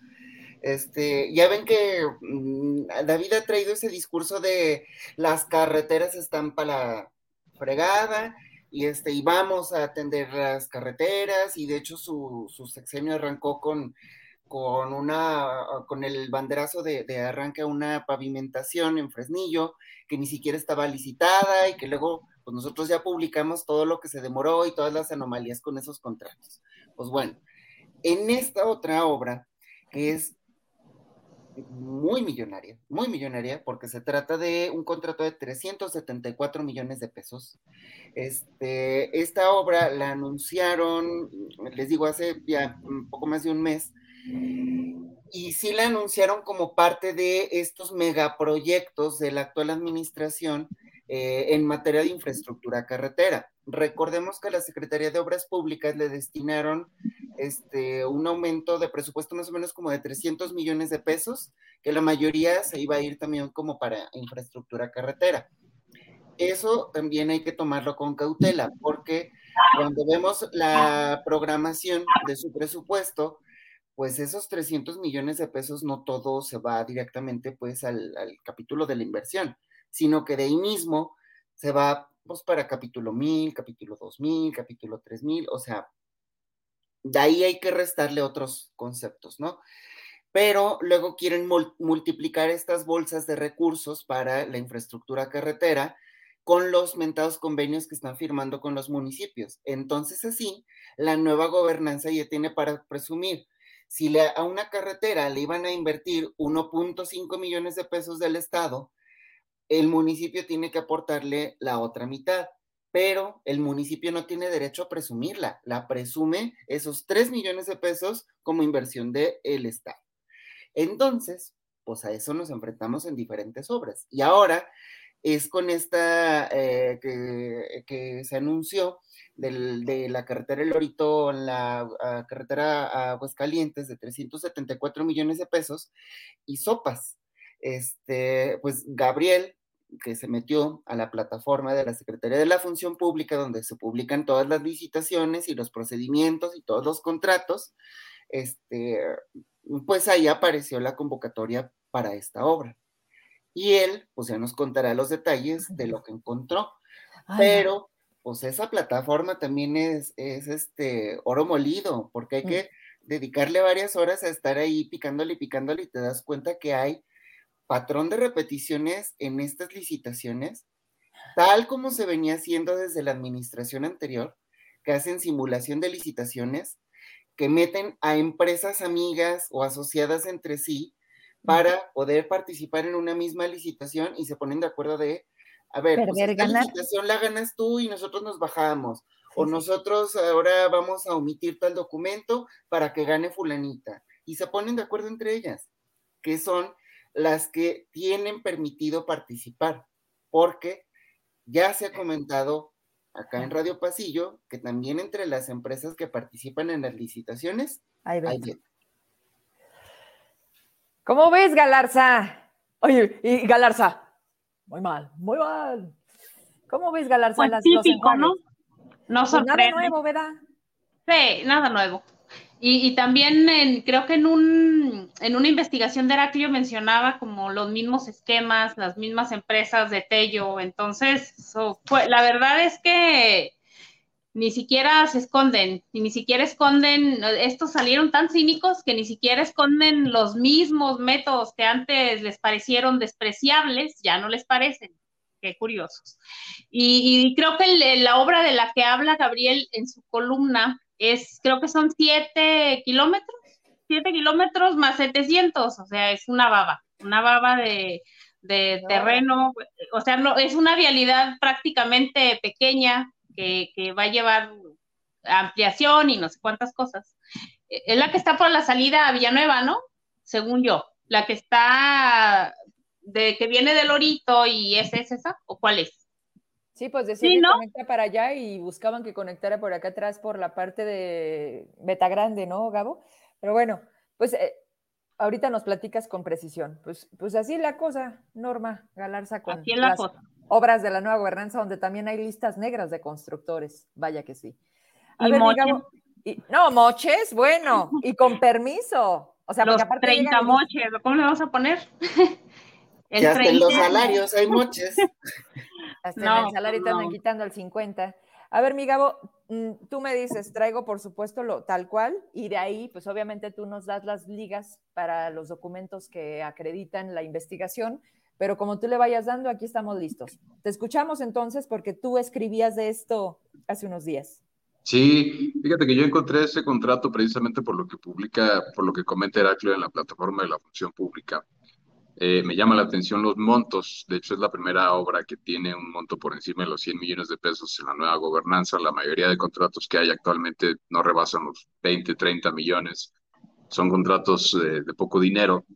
Evidentemente, había un contrato, el de la estafa alimentaria del CEDIF, que también ah. se repite en esta administración, porque se fue por más de 100 millones, fue por 112. ¿El año pasado? Sí. Este ok. Y en materia de obra pública, lo que hay que destacar ahí es que estos contratos se hacen, como se le conoce, tú te acuerdas bien, pero el precio alzado. El precio alzado es, eh, es el, el, precio esperado siempre y cuando eh, tenga las condiciones óptimas, porque también, está el otro precio, ahora no me acuerdo cuál es el otro nombre que tiene el, el otro, es precio alzado y precio por segmento, no me acuerdo bien. Eh, pero lo que obliga en el contrato, una de las cláusulas del contrato, es a que la obra se va a pagar cuando se termine, cuando la termine de construir. En este caso. Se autofinancia, ¿no? Autofinancia el constructor y luego se paga. Y luego, o sea, el gobierno genera una deuda que después tiene que ser pagada. Eh, la empresa eh, ganadora de la licitación es Construcciones y Servicios de Zacatecas. ¿Se llama llave, en mano, mi Gabo?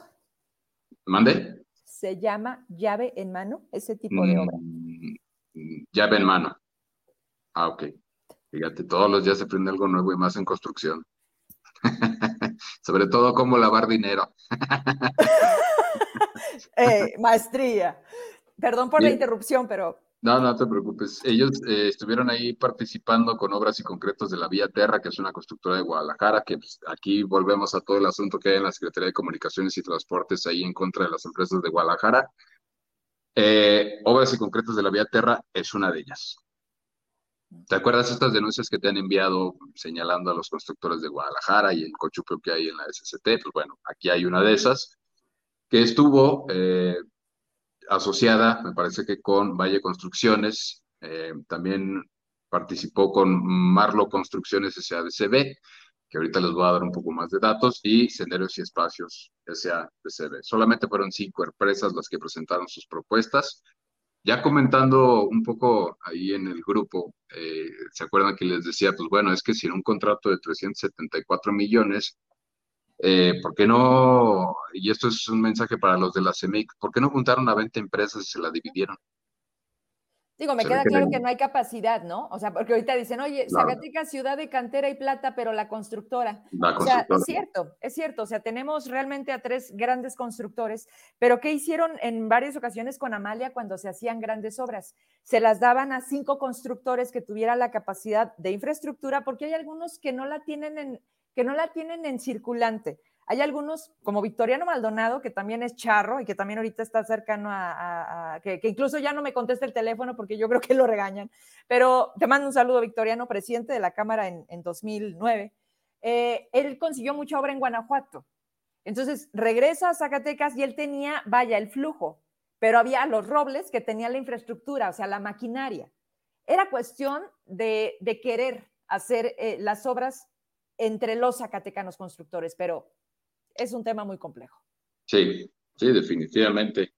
Pero pues vaya, ahí la CEMIC tendría que estar poniéndose las pilas que una obra que representa 374 millones, pues yo creo que sin problemas 10 empresas constructoras de la CEMIC lo pueden sacar. Pero no, a la CEMIC yo creo que le van a dar las obras estas de pavimentación de calles y cosas, una, infraestructura social como muy básica, de, que, que no representan más allá de 20 millones de pesos, la verdad. Eh, me llamó la atención precisamente por eso, porque una obra de 374 millones, cuando tú lees el contrato, porque cualquiera piensa que, pues, bueno, pues eso, esa lana va a salir del gobierno del Estado para el constructor, y no. Esa lana no la tiene el gobierno del Estado en estos momentos, sino que la va a pagar dentro de 396 días una vez iniciado o firmado el contrato. Se firmó el contrato la semana pasada. Eh, lo firma José Luis Gallo, que es uno de los eh, cabilderos de Pedro Lara Rojas, que ahorita vamos a entrar también a esa parte. Pero hoy estaba viendo las noticias de Televisa Zacatecas y tenían mal un dato, yo creo que tiene que ver con el boletín de gobierno del Estado. Ellos decían que tenían 14 meses para concluir la obra, no son 14 meses, son 11 meses, son 396 días. son 365 es un año, son 12 meses. 396 es un mes más, son 11 meses. 11 meses estamos hablando que tendría que entregar la obra José Luis Gallo en mayo del 2023, prácticamente, y esperar que le paguen los 374 millones. Y cuánto de los 374 millones, porque pues recordemos que si se piensa que está entre el 25 y el 30 el moche, pues eh, 100 milloncitos libres para la nueva gobernanza, ¿para qué? Pues ya, ya les dije, todo, todos los caminos llevan a Aguascalientes. Pero bueno, regresando al, tema, eh, creo que eh, ahí evidentemente es un pago de obra, pues obviamente para Pedro Lara, que él estuvo incluso, a mí me habían comentado que él auspició una cena hace mucho tiempo aquí en Zacatecas para Andrés Manuel López Obrador para la campaña de Andrés Manuel. Y tiene que ver con una anécdota que alguna vez me contaron el gobierno de Alejandro Tello, que eh, José Luis Gallo, que es el titular de Construcción y Servicios de Zacatecas, que es el que ahora gana esta licitación, como cabildero de Pedro Lara tenía un proyecto inmobiliario muy cercano a la zona de la Bufa, que es toda la parte que llega el corredor por donde está la zona de las escuelas, el centro, cultural, de Zacatecas, en toda esa parte hacia la Bufa. Un, proyecto inmobiliario muy ambicioso, pero que tuvo conflicto con, con Alejandro Tello, no lo dejaron construir en esa zona porque afectaba a los polígonos de dos eh, ámbitos culturales importantes, una zona natural protegida que corresponde a la Bufa y la otra zona que corresponde a los santuarios huicholes aquí en Zacatecas, que recordemos que aquí está la ruta huichárica, atraviesa por Zacatecas hacia San Luis Potosí. Eh, en este conflicto, después, digamos, hacen las paces de nueva cuenta en 2019, porque esto fue en 2018, en 2019, Tello le entrega una obra a Pedro Lara con el mismo constructor que ahora se gana esta, esta licitación del Lorito a la carretera Guadalajara, que es eh, Construcción y Servicios Zacatecas de José Luis Gallo. Entre José Luis Gallo y Pedro Lara, que en realidad pues, es prácticamente un prestanombres ahí nada más, por lo que yo tengo confirmado de los propios empresarios, pues, es, a ver, José Luis Gallo no es el dueño de la empresa, es Pedro Lara, pero lo canaliza a través de José Luis Gallo. Eh, ellos ganan en 2019, ¿se acuerdan? El corredor de Plateros, de la avenida Plateros, que presumió ahí Alejandro Tello con Saúl Monreal, que ahí andaba Saúl Monreal con su esposa, que también fue Tello con Cristina. Y de hecho en el, en el camioncito donde van todos recorriendo esta obra, porque están las fotos en el boletín de gobierno, está Pedro Lara en la parte alta del turibús. Ahí se alcanza a ver a Pedro Lara en, ese recorrido que hicieron. Eh, a partir de ahí, Alejandro Tello creo que es el primer contrato que le concede a Pedro Lara, porque no estuvo muy activo Pedro Lara con Alejandro Tello, pero tuvo que ver mucho Saúl Monreal en esa licitación. ¿Por qué? Porque en 2021, la otra empresa que estuvo eh, participando aquí, que es Marlo Construcciones, estuvo asociada con Pedro Lara para dos contratos que le otorgó Sedatu de la cuarta transformación, uno en el municipio de Tultitlán por treinta y tantos millones de pesos y el otro en Fresnillo, otra vez con Saúl Monreal Ávila, con recursos federales, más o menos 50. Entonces, entre los dos se llevó 80 millones de pesos asociado con, con Marlo, que entonces el eh, representante, el que firma el contrato fue Mauricio Armañac, que pues, yo creo que tú lo habrás conocido ahí cuando estuviste en la CEMIC, pero... Pero fíjate eh, que Marlo, Marlo me suena también a, Marcelo Delgado. A Marcelo Delgado. Sí, Entonces, pues ha cambiado, mira, aquí Marlo en esta licitación aparece como representante José Beltrán Loera. No sé quién sea, ¿no? Pero su representante en, en la, en la etapa de entrega de propuestas fue José Beltrán Loera y en otros contratos aparece Mauricio Armañac. Lo más chistoso es que la empresa, al menos en el perfil de Facebook, aparece que es de Baja California. O sea, tampoco Entonces, está muy extraño las empresas con las que se asocia Pedro Lara para que no aparezca el nombre de Pedro Lara en la obtención de los contratos. Pero el que también lo debe de ubicar perfecto es Saúl Monreal. Ah, sí, sí, definitivamente. Me queda claro que los contratos que han salido hasta ahorita, todos han sido eh, conducidos de alguna manera por, por Saúl, ¿sí? porque hay constructores de Fresnillo, hay constructores que han obtenido mucha obra en, el municipio de Fresnillo. ¿Qué digo? Cada quien traerá sus propios eh, intereses, y sus, propios intereses.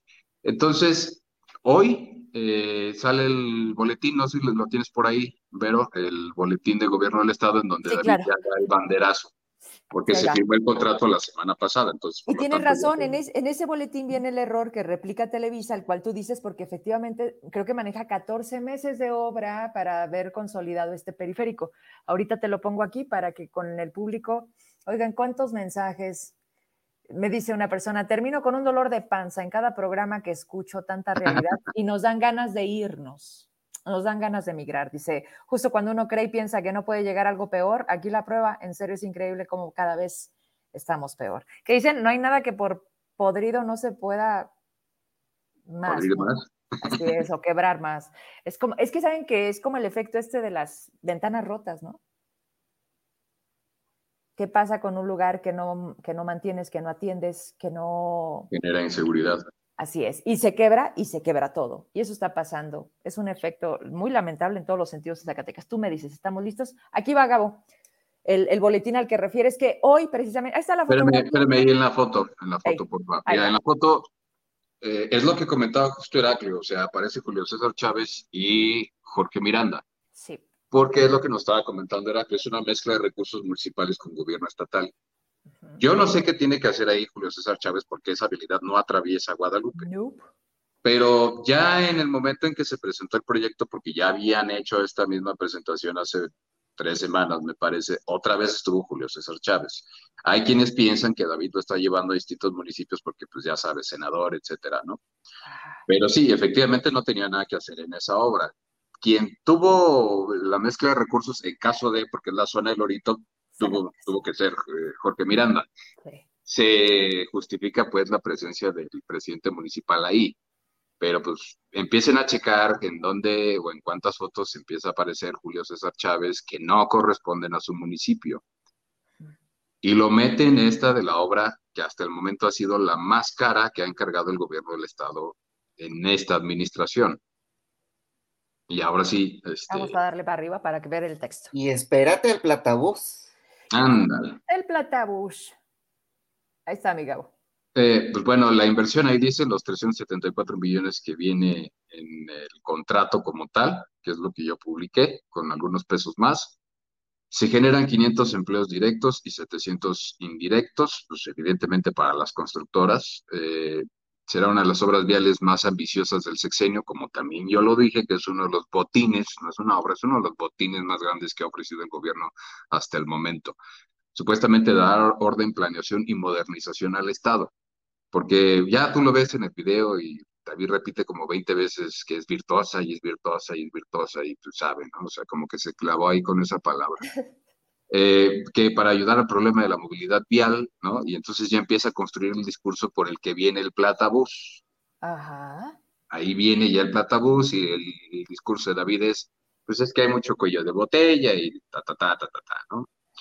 Eh, pues bueno, va... Aquí está, mira, mi Gabo. Se estima que el aforo vehicular de la zona es de unos 15 mil vehículos, a cuyos conductores permitirá circular con mayor seguridad y rapidez. La obra generará 500 empleos, 700, 500 directos, 700 indirectos y está programada a ejecutarse en 14 meses. Mal ahí. Es 11 meses. Y además, ojo, esta es la primera parte, esta es la primera etapa, porque dice el contrato primera etapa. Y la primera etapa, ahí dice Huerta Vieja, Las Flores, La Popular, Bosques, Fraccionamientos, Arquitectos, Insurgentes, Constelaciones, Camino Real, Magisterial, Jardines del Sol, Las Huertas, Europa, Corea Norte, Corea Sur y Picones. Todo eso en la región, obviamente, de Zacatecas. Ninguno tiene que ver con el municipio de Guadalupe. ¿Qué tiene que hacer ahí Julio César Chávez Padilla? Eh, pues bueno, ahí dice, podría salir atrás de la bufa para conectar con la habilidad Manuel Felgueres o bien de Noria de Gringos, para conectar con el municipio de Beta Grande, o sea, ya serán las próximas extensiones que podrán hacer, pero esta no. En esta primera etapa solamente es eh, lo que va en las colonias de, Zacatecas del Lorito hacia Jerez, hacia esa zona. Y pues bueno, lo, del resto del, boletín, ¿no? Así sé. Listo. Pero bueno, este es el. Vamos a darle seguimiento también a qué otras obras se le van a dar a Pedro Lara, que no va a ser la primera. Norma. Quiero preguntarte si, si son siete kilómetros eh, o es solo la primera etapa o es la obra en general. Ese, no son siete kilómetros como tal, abarca del 0 al 7 más 700, pero como es eh, la corona es de 18.9 metros cuadrados, sea, no se calcula como tal del 0 al 7, sino que se generan más kilómetros por el metro cuadrado, pues, de la construcción.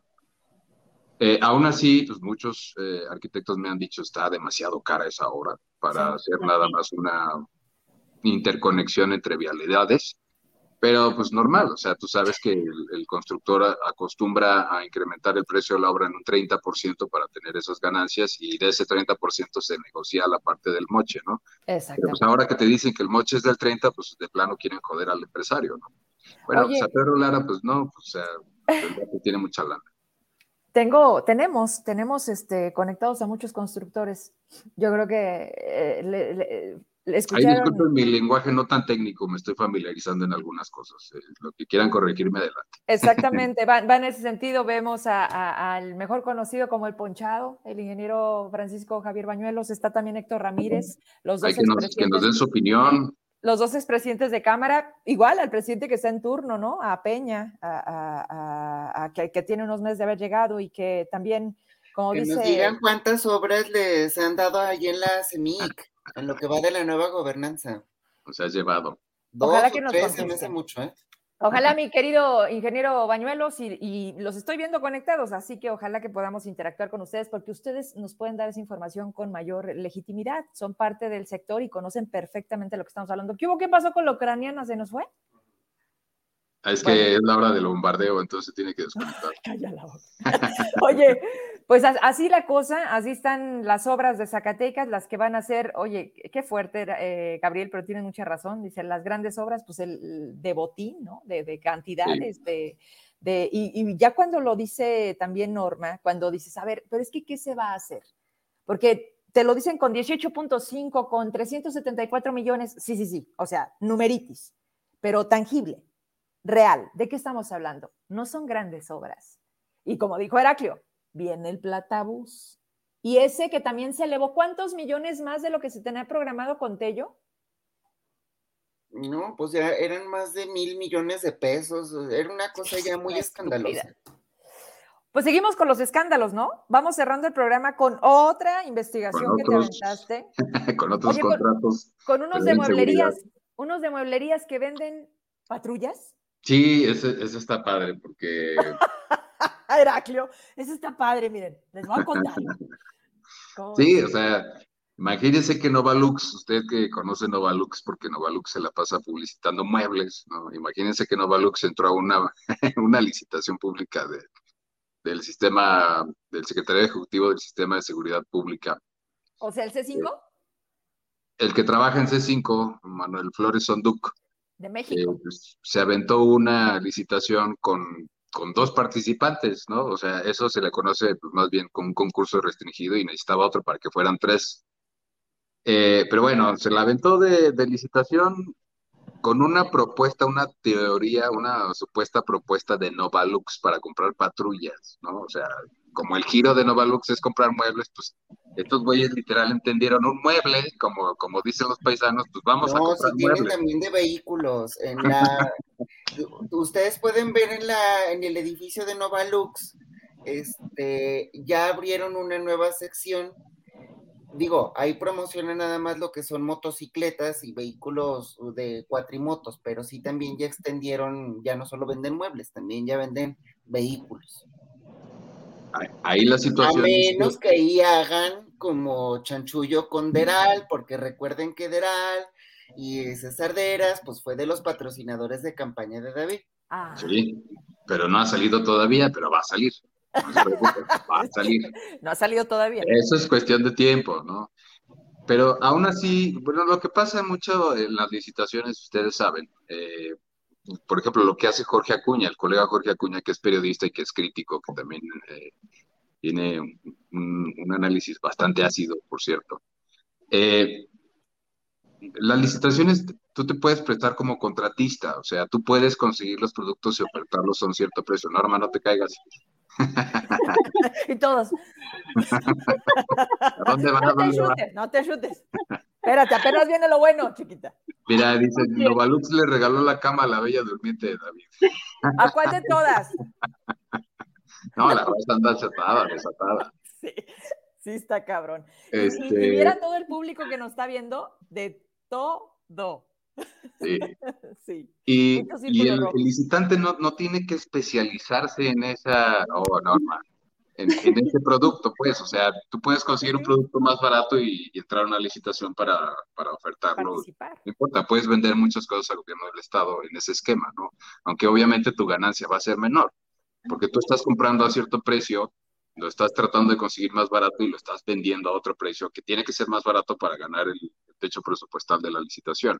Entonces, lo que hizo Sonduk en este caso fue meter a dos empresas, Novalux de muebles y una empresa que se llama 399 Project Development de San Luis Potosí, que como investigué en la Auditoría Superior del Estado de Chihuahua, tienen una observación en 2019 por un incumplimiento de contrato cuando les requirieron un sistema de seguridad con bastantes especificaciones por 15 millones 770 mil pesos. El problema es que no cumplieron, tenían fecha límite para cumplirlo el 30 de diciembre del 2018. Se fueron hasta junio del 2019 sin entregar el servicio en su totalidad. Eso generó que, teóricamente, el gobierno estaba obligado a cobrar la fianza de un millón de pesos y medio, estaba en el contrato, Chihuahua no lo cobró. La auditoría le señaló a la Fiscalía General de la República por qué no cobró la fianza si no había recibido el servicio todavía en junio de 2019. Eh, entonces la observación fue en dos sentidos, porque el gobierno no cobró esa fianza a la empresa cuando está establecida en un contrato, porque si no cumples con la garantía, te, cobran la fianza. Y dos, porque el empresario tardó más de seis meses en ofertar la misma, pero ya había cobrado los 15 millones 770 mil pesos que le dio el gobierno del Estado para pagar el sistema, para darle el servicio. Entonces, esos son los dos importantes que agarró Fondo para comprar patrullas y vehículos, motonetas, que le va a dar otra vez lo que decía Heraclio. Son estos convenios del gobierno del Estado para entregarle a los municipios. No son patrullas para el gobierno del Estado, son patrullas para los gobiernos municipales. No sabemos cuáles porque no especifica el contrato a quienes se va a dar. Pero si tú tienes un contratante que maneja mueblería y que en cierto caso podría adquirir muebles, la segunda parte de la adquisición, perdón, vehículos, la segunda parte de la adquisición del vehículo es convertir el vehículo a patrulla. Esto significa comprar torretas, comprar bocinas, tener las bancas que van en la, parte de la pick-up, eh, con las especificaciones como tal, te lo establece el Sistema Estatal de Seguridad Pública, eh, que eso aumenta el precio de las camionetas, evidentemente, pues, casi al doble.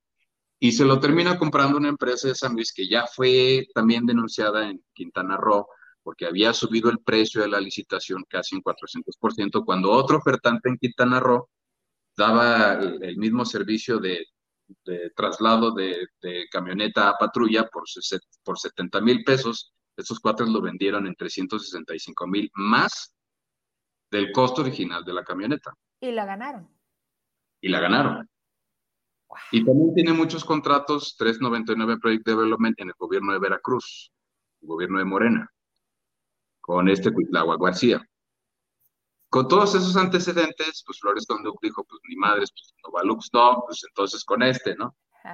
Y no hubo ningún otro ofertante más. Pasó igual con los chalecos antibalas, que es una empresa de la Ciudad de México, que, este, no recuerdo ahora el nombre, eh, bueno, X nombre de la empresa de la Ciudad de México, con, estaba ofertando con este Jorge Acuña de la Trinidad. Él se ha dedicado a hacer precisamente subcontratos, o sea, él se dedica a conseguir chalecos eh, antibalas y los vende los municipios. De hecho, tú te metes a Google y lo buscas por el nombre y tiene contratos con municipios anteriormente.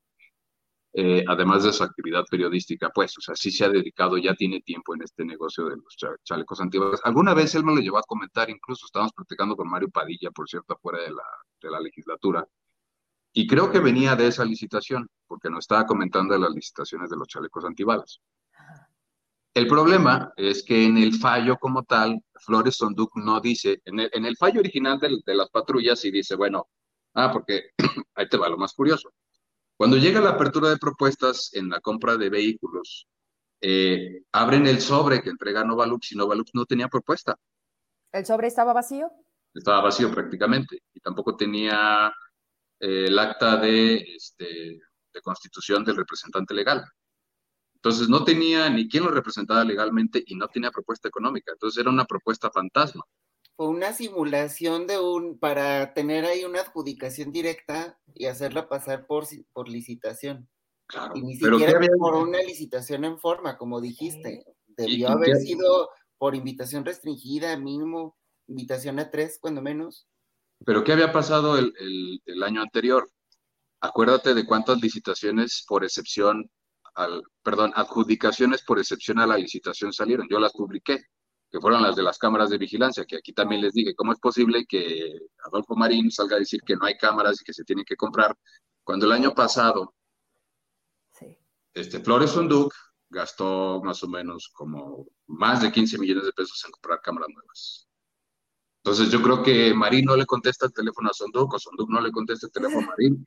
Pero, no, las ha pagado. ah, no, el que no han pagado es más bien el mantenimiento. mantenimiento, ¿verdad? El mantenimiento. Ah, es que va todo junto con mantenimiento. Sí, pero sí van a comprar cámaras nuevas. Y a mí me dijeron los policías, me dijo, ¿cuáles cámaras nuevas? Están nuevas. No las usan. Sacaron en la justificación de que las balacean y todo, ahí siguen las cámaras, no las utilizan. Nada más era para gastarse un recurso que tenían ahí en, el, me parece que era el FASPE, Fondo de Aportaciones a la Seguridad Pública. Pero bueno, entonces eh, parece, todo parece indicar que Sonduque estuvo simulando una licitación y en la segunda, la que te comento de Jorge Acuña, que él, intenté hablar por teléfono con él, pero ninguno de los teléfonos que tiene funciona, no sé, yo creo que cambia tanto de teléfono. Eh, pero en, el fallo no te explica Flores Sunduc por qué Jorge Acuña quedó descartado cuando él había presentado la propuesta más barata, que eran 22 millones y tantos. Y la de la empresa de la Ciudad de México presentó una propuesta por 28 millones y tantos. Forzosamente el fallo tenía que decir, se descarta la propuesta de Jorge Acuña de la Trinidad por esto, esto y esto y esto. No dice.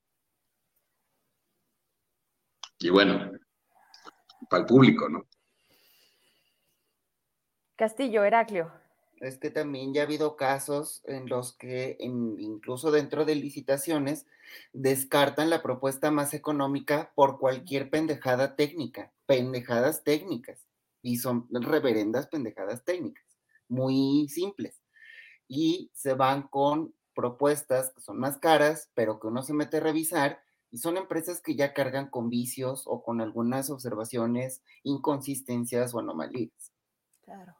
Entonces. Mm, y esas son las que quedan. Sí, el rollo es, se trata de eh, recurso público que se está erogando en este tipo de empresas, pero es un tema muy sensible y que hoy le duele mucho a Zacatecas, que es la seguridad. Claro. Entonces, eh, gran simulación. No nos podemos creer tampoco el discurso de la nueva gobernanza respecto a la seguridad. No, no hay manera, porque ni siquiera en eso están haciendo las cosas bien. Oye, pero además lo que le preguntaste a un Belina, o sea, están investigando todo esto. Por ejemplo. Sí, porque en los contratos sí te dice, ¿no? Y, ahí está la cláusula. Aquí está el pues representante de la más concentrados en el montonel de expedientes que están ahí rezagados, nomás para ya determinar que, que prescribieron esos asuntos, en lugar de estar concentrados en lo que pasa ahora, yo no me quiero imaginar a quien sea sucesor de David ¿Cómo le van a tocar esas carpetas de investigación respecto a la nueva gobernanza? Está cabrón de el diputado, ¿verdad, Galarza? Está cabrón. Así es. te queremos escuchar, casi no te hemos escuchado. Lo que pasa es que los temas, eh, pues prácticamente han girado en torno de, estas investigaciones y por supuesto deberá de ser de, quien lo, lo, realiza, pero tiene mucha razón y es cuando más, ay, dices, carajo, por más que nos quieren vender el... Hay una palabra que me dio risa, tú la escribiste, no, la subiste en un boletín y te dije la palabra, estamos empeñados, dice David, estamos empeñados en atender la seguridad de Zacatecas. ¿Así? ¿Con esto? ¿Con estas simulaciones? La pacificación. Que, diga Norma cómo, cómo, cómo retrató hoy a Marín en su columna. Esto estuvo muy bueno. Dínolo, por favor, ese pedacito, léenolo. Ay, Hoy en la cueva del lobo. Sí, ahí la tienes, es la tuya. No, de hecho no la no, lo tengo. ¿Te la pasó? no, es que, mira, resulta que acá en, Ucrania el internet falla mucho por los ah, bombardeos y todo el desmadre. Entonces, pues necesito desconectarme de una parte para conectarme. No te preocupes, aquí la tenemos. Tienes que ir al cerro, buscar dónde enseñar. Ándale, una cosa así. Te la voy a mandar, Galarza. Ah, ah, ah oh, ok, pero sí recuerdo que, dije que Marín, la verdad es que se siente como perro en periférico. Ah, es que en su última conferencia daba la sensación de que el hombre no sabía ni qué, o sea, así como que este es el que nos está cuidando, o sea, la verdad, ya encomiéndense a Dios porque sí está muy difícil. Marín, la verdad es que no, en, esa conferencia como que definitivamente no eh, no, no están, no hay denuncias, entonces, ergo no existen los delitos, más o menos, e, ese fue el, en lo que circuló su, su, conferencia, ajá, o sea, si, tú no denuncias, pues no hay delitos, y, y, no, aunque sí haya, y las razones por las que no denuncias, pues son muy variadas, como que la fiscalía no te da la confianza necesaria para ir a denunciar y en estos casos donde sabes que puede haber represalias, pues menos. Pero además a la fiscalía, ¿cuántas veces le hemos hecho la chamba? Porque además hay que ir casi yo creo que el tercer día, ¿no, Heraclio? Oiga, ya individualizó. Oiga, ¿cómo va mi investigación? Oiga, ¿no? Esa es una y ni así avanzan. O sea, imagínate ahora una persona que esté sufriendo asuntos como el cobro de piso por la delincuencia ¿Tú crees que vaya a ir a, hacer qué? A esperar qué de la fiscalía? Absolutamente nada. Si parece que la fiscalía lo que quiere es deshacerse de las carpetas de investigación lo más rápido que pueda. Entonces. Pero no es escondiéndolas, Norma. O sea, ¿te acuerdas también de lo que se acaba en un reportaje en Grupo Plata con Alonso Chávez sobre las personas que tienen familiares desaparecidos? O sea, hay, hay carpetas hasta de cinco años. Y obviamente como madre y como padre dices, yo lo tengo que encontrar, como sea, vivo o muerto. Pero la fiscalía no ha hecho absolutamente nada. Y si no van, y si no toman el bulevar, y si no se ponen en la puerta eh, norte de la fiscalía, ¿quién les atiende? O sea, está todo prácticamente en una, yo no sé, es la falta de sensibilidad, es la falta de entender todos los delitos, todos los hechos, toda la violencia que estamos viviendo hoy multiplicada, pero además como nunca no atendida. O sea, hoy, hoy ¿dónde está el fiscal? Diciendo que está funcionando la estrategia, respaldando al propio presidente que sigue diciendo que abrazos, no balazos, que sí funciona. Pues mira, ahí te va lo peor. Ya va como dos o tres veces que el fiscal le entrega la renuncia a David y a Ricardo y no se la toman. Eso es lo bueno. Ahí va lo peor. Los prospectos. Ya sé. ¿El fiscal o Marín? Los dos, eh, creo. El fiscal. El fiscal. ¿Marín también ha entregado la renuncia? Que a mí también me parece una cuestión que yo, que yo sepa también, que yo sepa también, pero el fiscal en este caso que ya van varias veces y no, y no, y no. Pero bueno, eso es lo bueno de lo malo. Lo malo. ¿Quiénes son? Pues, ¿Tú conoces a Tan Cerrillo? Sí, claro, hermano de Violenta. ¿Son hermanos? Es su hermano. Sale. Y Arturo López Bazán. No, otra vez. ¿Para fiscal también? Sí. Arturo López Bazán, anterior secretario, ratificado para fiscal. Entonces, si, si, Murillo está viviendo estas presiones, imagínense los otros. No, no, no, no. Eso sí les va a valer madre. O sea, se puede más. Yo ya no sé qué está, yo ya no sé qué está peor, que, que Murillo se quede o que Murillo se vaya. No, están Oigan, hoy, me justo lo que acabas de decir, Gabriel, Norma, Heraclio, me decían, oye, yo creo que Pinedo ya se va, ¿no? O sea, porque ya ves que también publicábamos que sigue cobrando como secretario del sindicato, cuando todo el tiempo dijo que pidió licencia y bueno, pues mentira, mentira, mentira. Me dicen, oye, ya es insostenible lo de Pinedo, ¿no? Le digo, mm, puede ser, negativos tiene mucho, está multidenunciado, le digo, pero, sí, le digo, pero, ¿quién llega? O sea, aquí el punto es, como dice Gabriel, ¿realmente cuál va a ser el problema? ¿Quitarlos o quién llegue? Pues sí.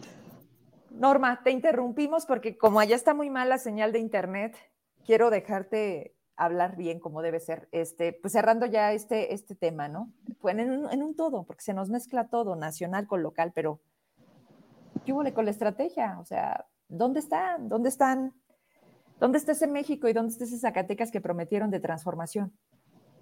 Fíjate que me estaba acordando de lo que había dicho Lucy en el programa um, antepasado, cuando mencionaba que, que, si los que no estamos de acuerdo con la estrategia de los abrazos no balazos, queremos que vuelva el matadero, cuando en realidad no es así. O sea, más bien queremos que hagan las autoridades lo que no hicieron ni con Peña Nieto ni con Felipe Calderón. Las autoridades dejaron de hacer su trabajo, se hicieron a un lado, hay impunidad, o sea, los criminales están mandando, eso es, eso es lo, que, lo que se tiene que revisar, o sea, no, no es posible, nadie está diciendo salgan los militares, que se arme el matadero. No, no, esto no es cierto, no es así como ellos lo están interpretando. Nadie quiere eso, nadie quiere mataderos. Está sucediendo y está pues sucediendo. o sea, el, asunto que al dejar el Estado de, hacer, de cumplir su función fundamental, que es brindar la seguridad, pues el vacío se llena por los grupos del crimen organizado que ahora controlan, no sé si viste las noticias, vieron las noticias en Guerrero, que están controlando la cadena de producción de los pollos, o sea, ya provocaron una carestía de pollo en, en aquella región. Entonces, así es, se están metiendo en lugares donde en el sexenio anterior todavía no estaban. Están, como quien dice, haciendo legal lo ilegal buscando maneras de lavar su dinero y están sin que nadie intervenga. Entonces, ese es el asunto, ese es el asunto de fondo. No es que, no es que querramos que se arme el matadero, eso pues no, obviamente nadie lo quiere.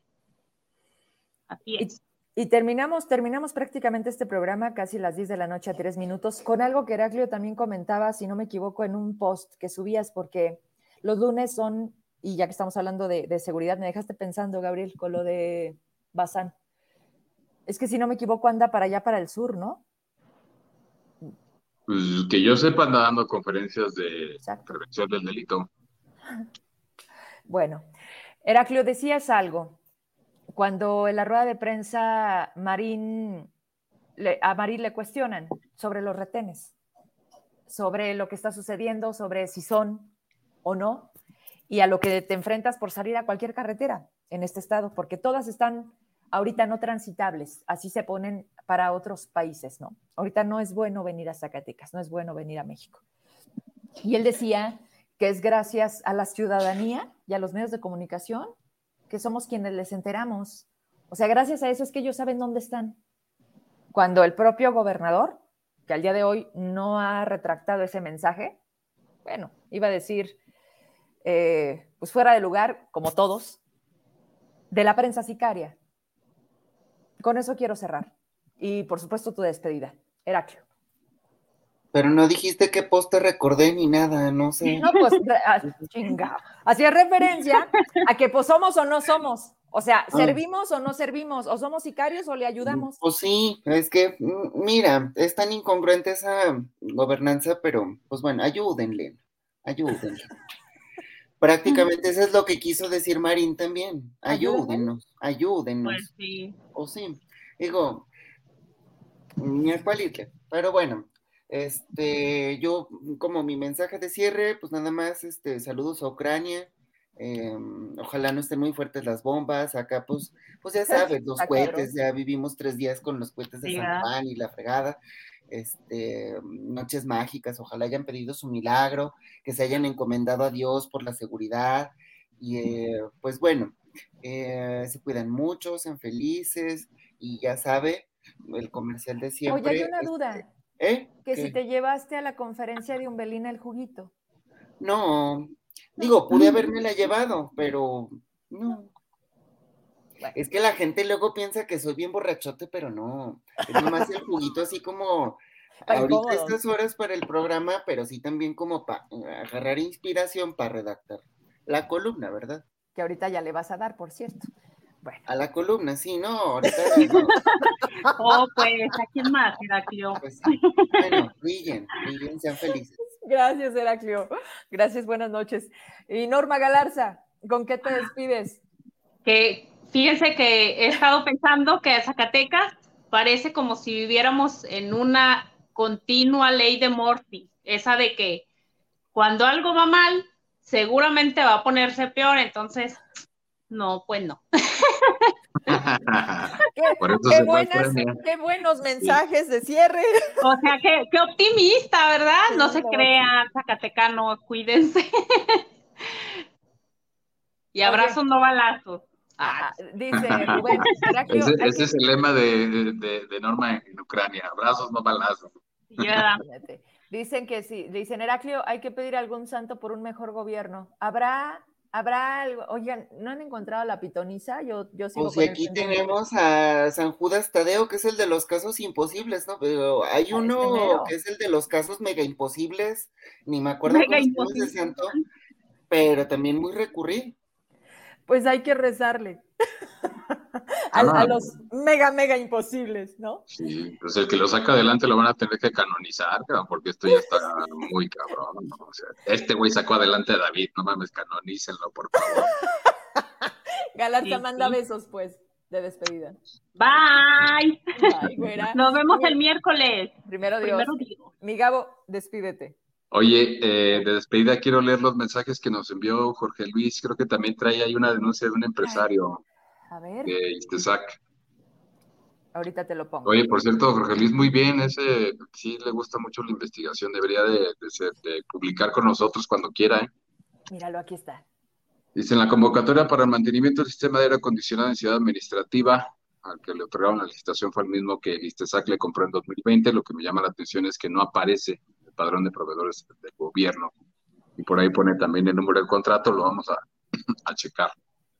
Y había otro comentario también, nos escribe mucho y también gracias porque todos los días no me falla. Hablaba sobre la atención que le están poniendo, ya lo decíamos, era parte de uno de los temas, sobre las inhabilitaciones de las que hablaba Umbelina, que están muy centrados con el tema de Marco Vinicio, por ejemplo, con ah, Istesac, ¿no? este, haciendo referencia, no sé si me puedes ayudar, para también, era un mensaje de Jorge Luis Esparza, y sí, ¿eh? La verdad es que se ha dado aquí muy interesante el intercambio y ya los teléfonos y todo, y, ya, les, ya, le, ya le hallaron.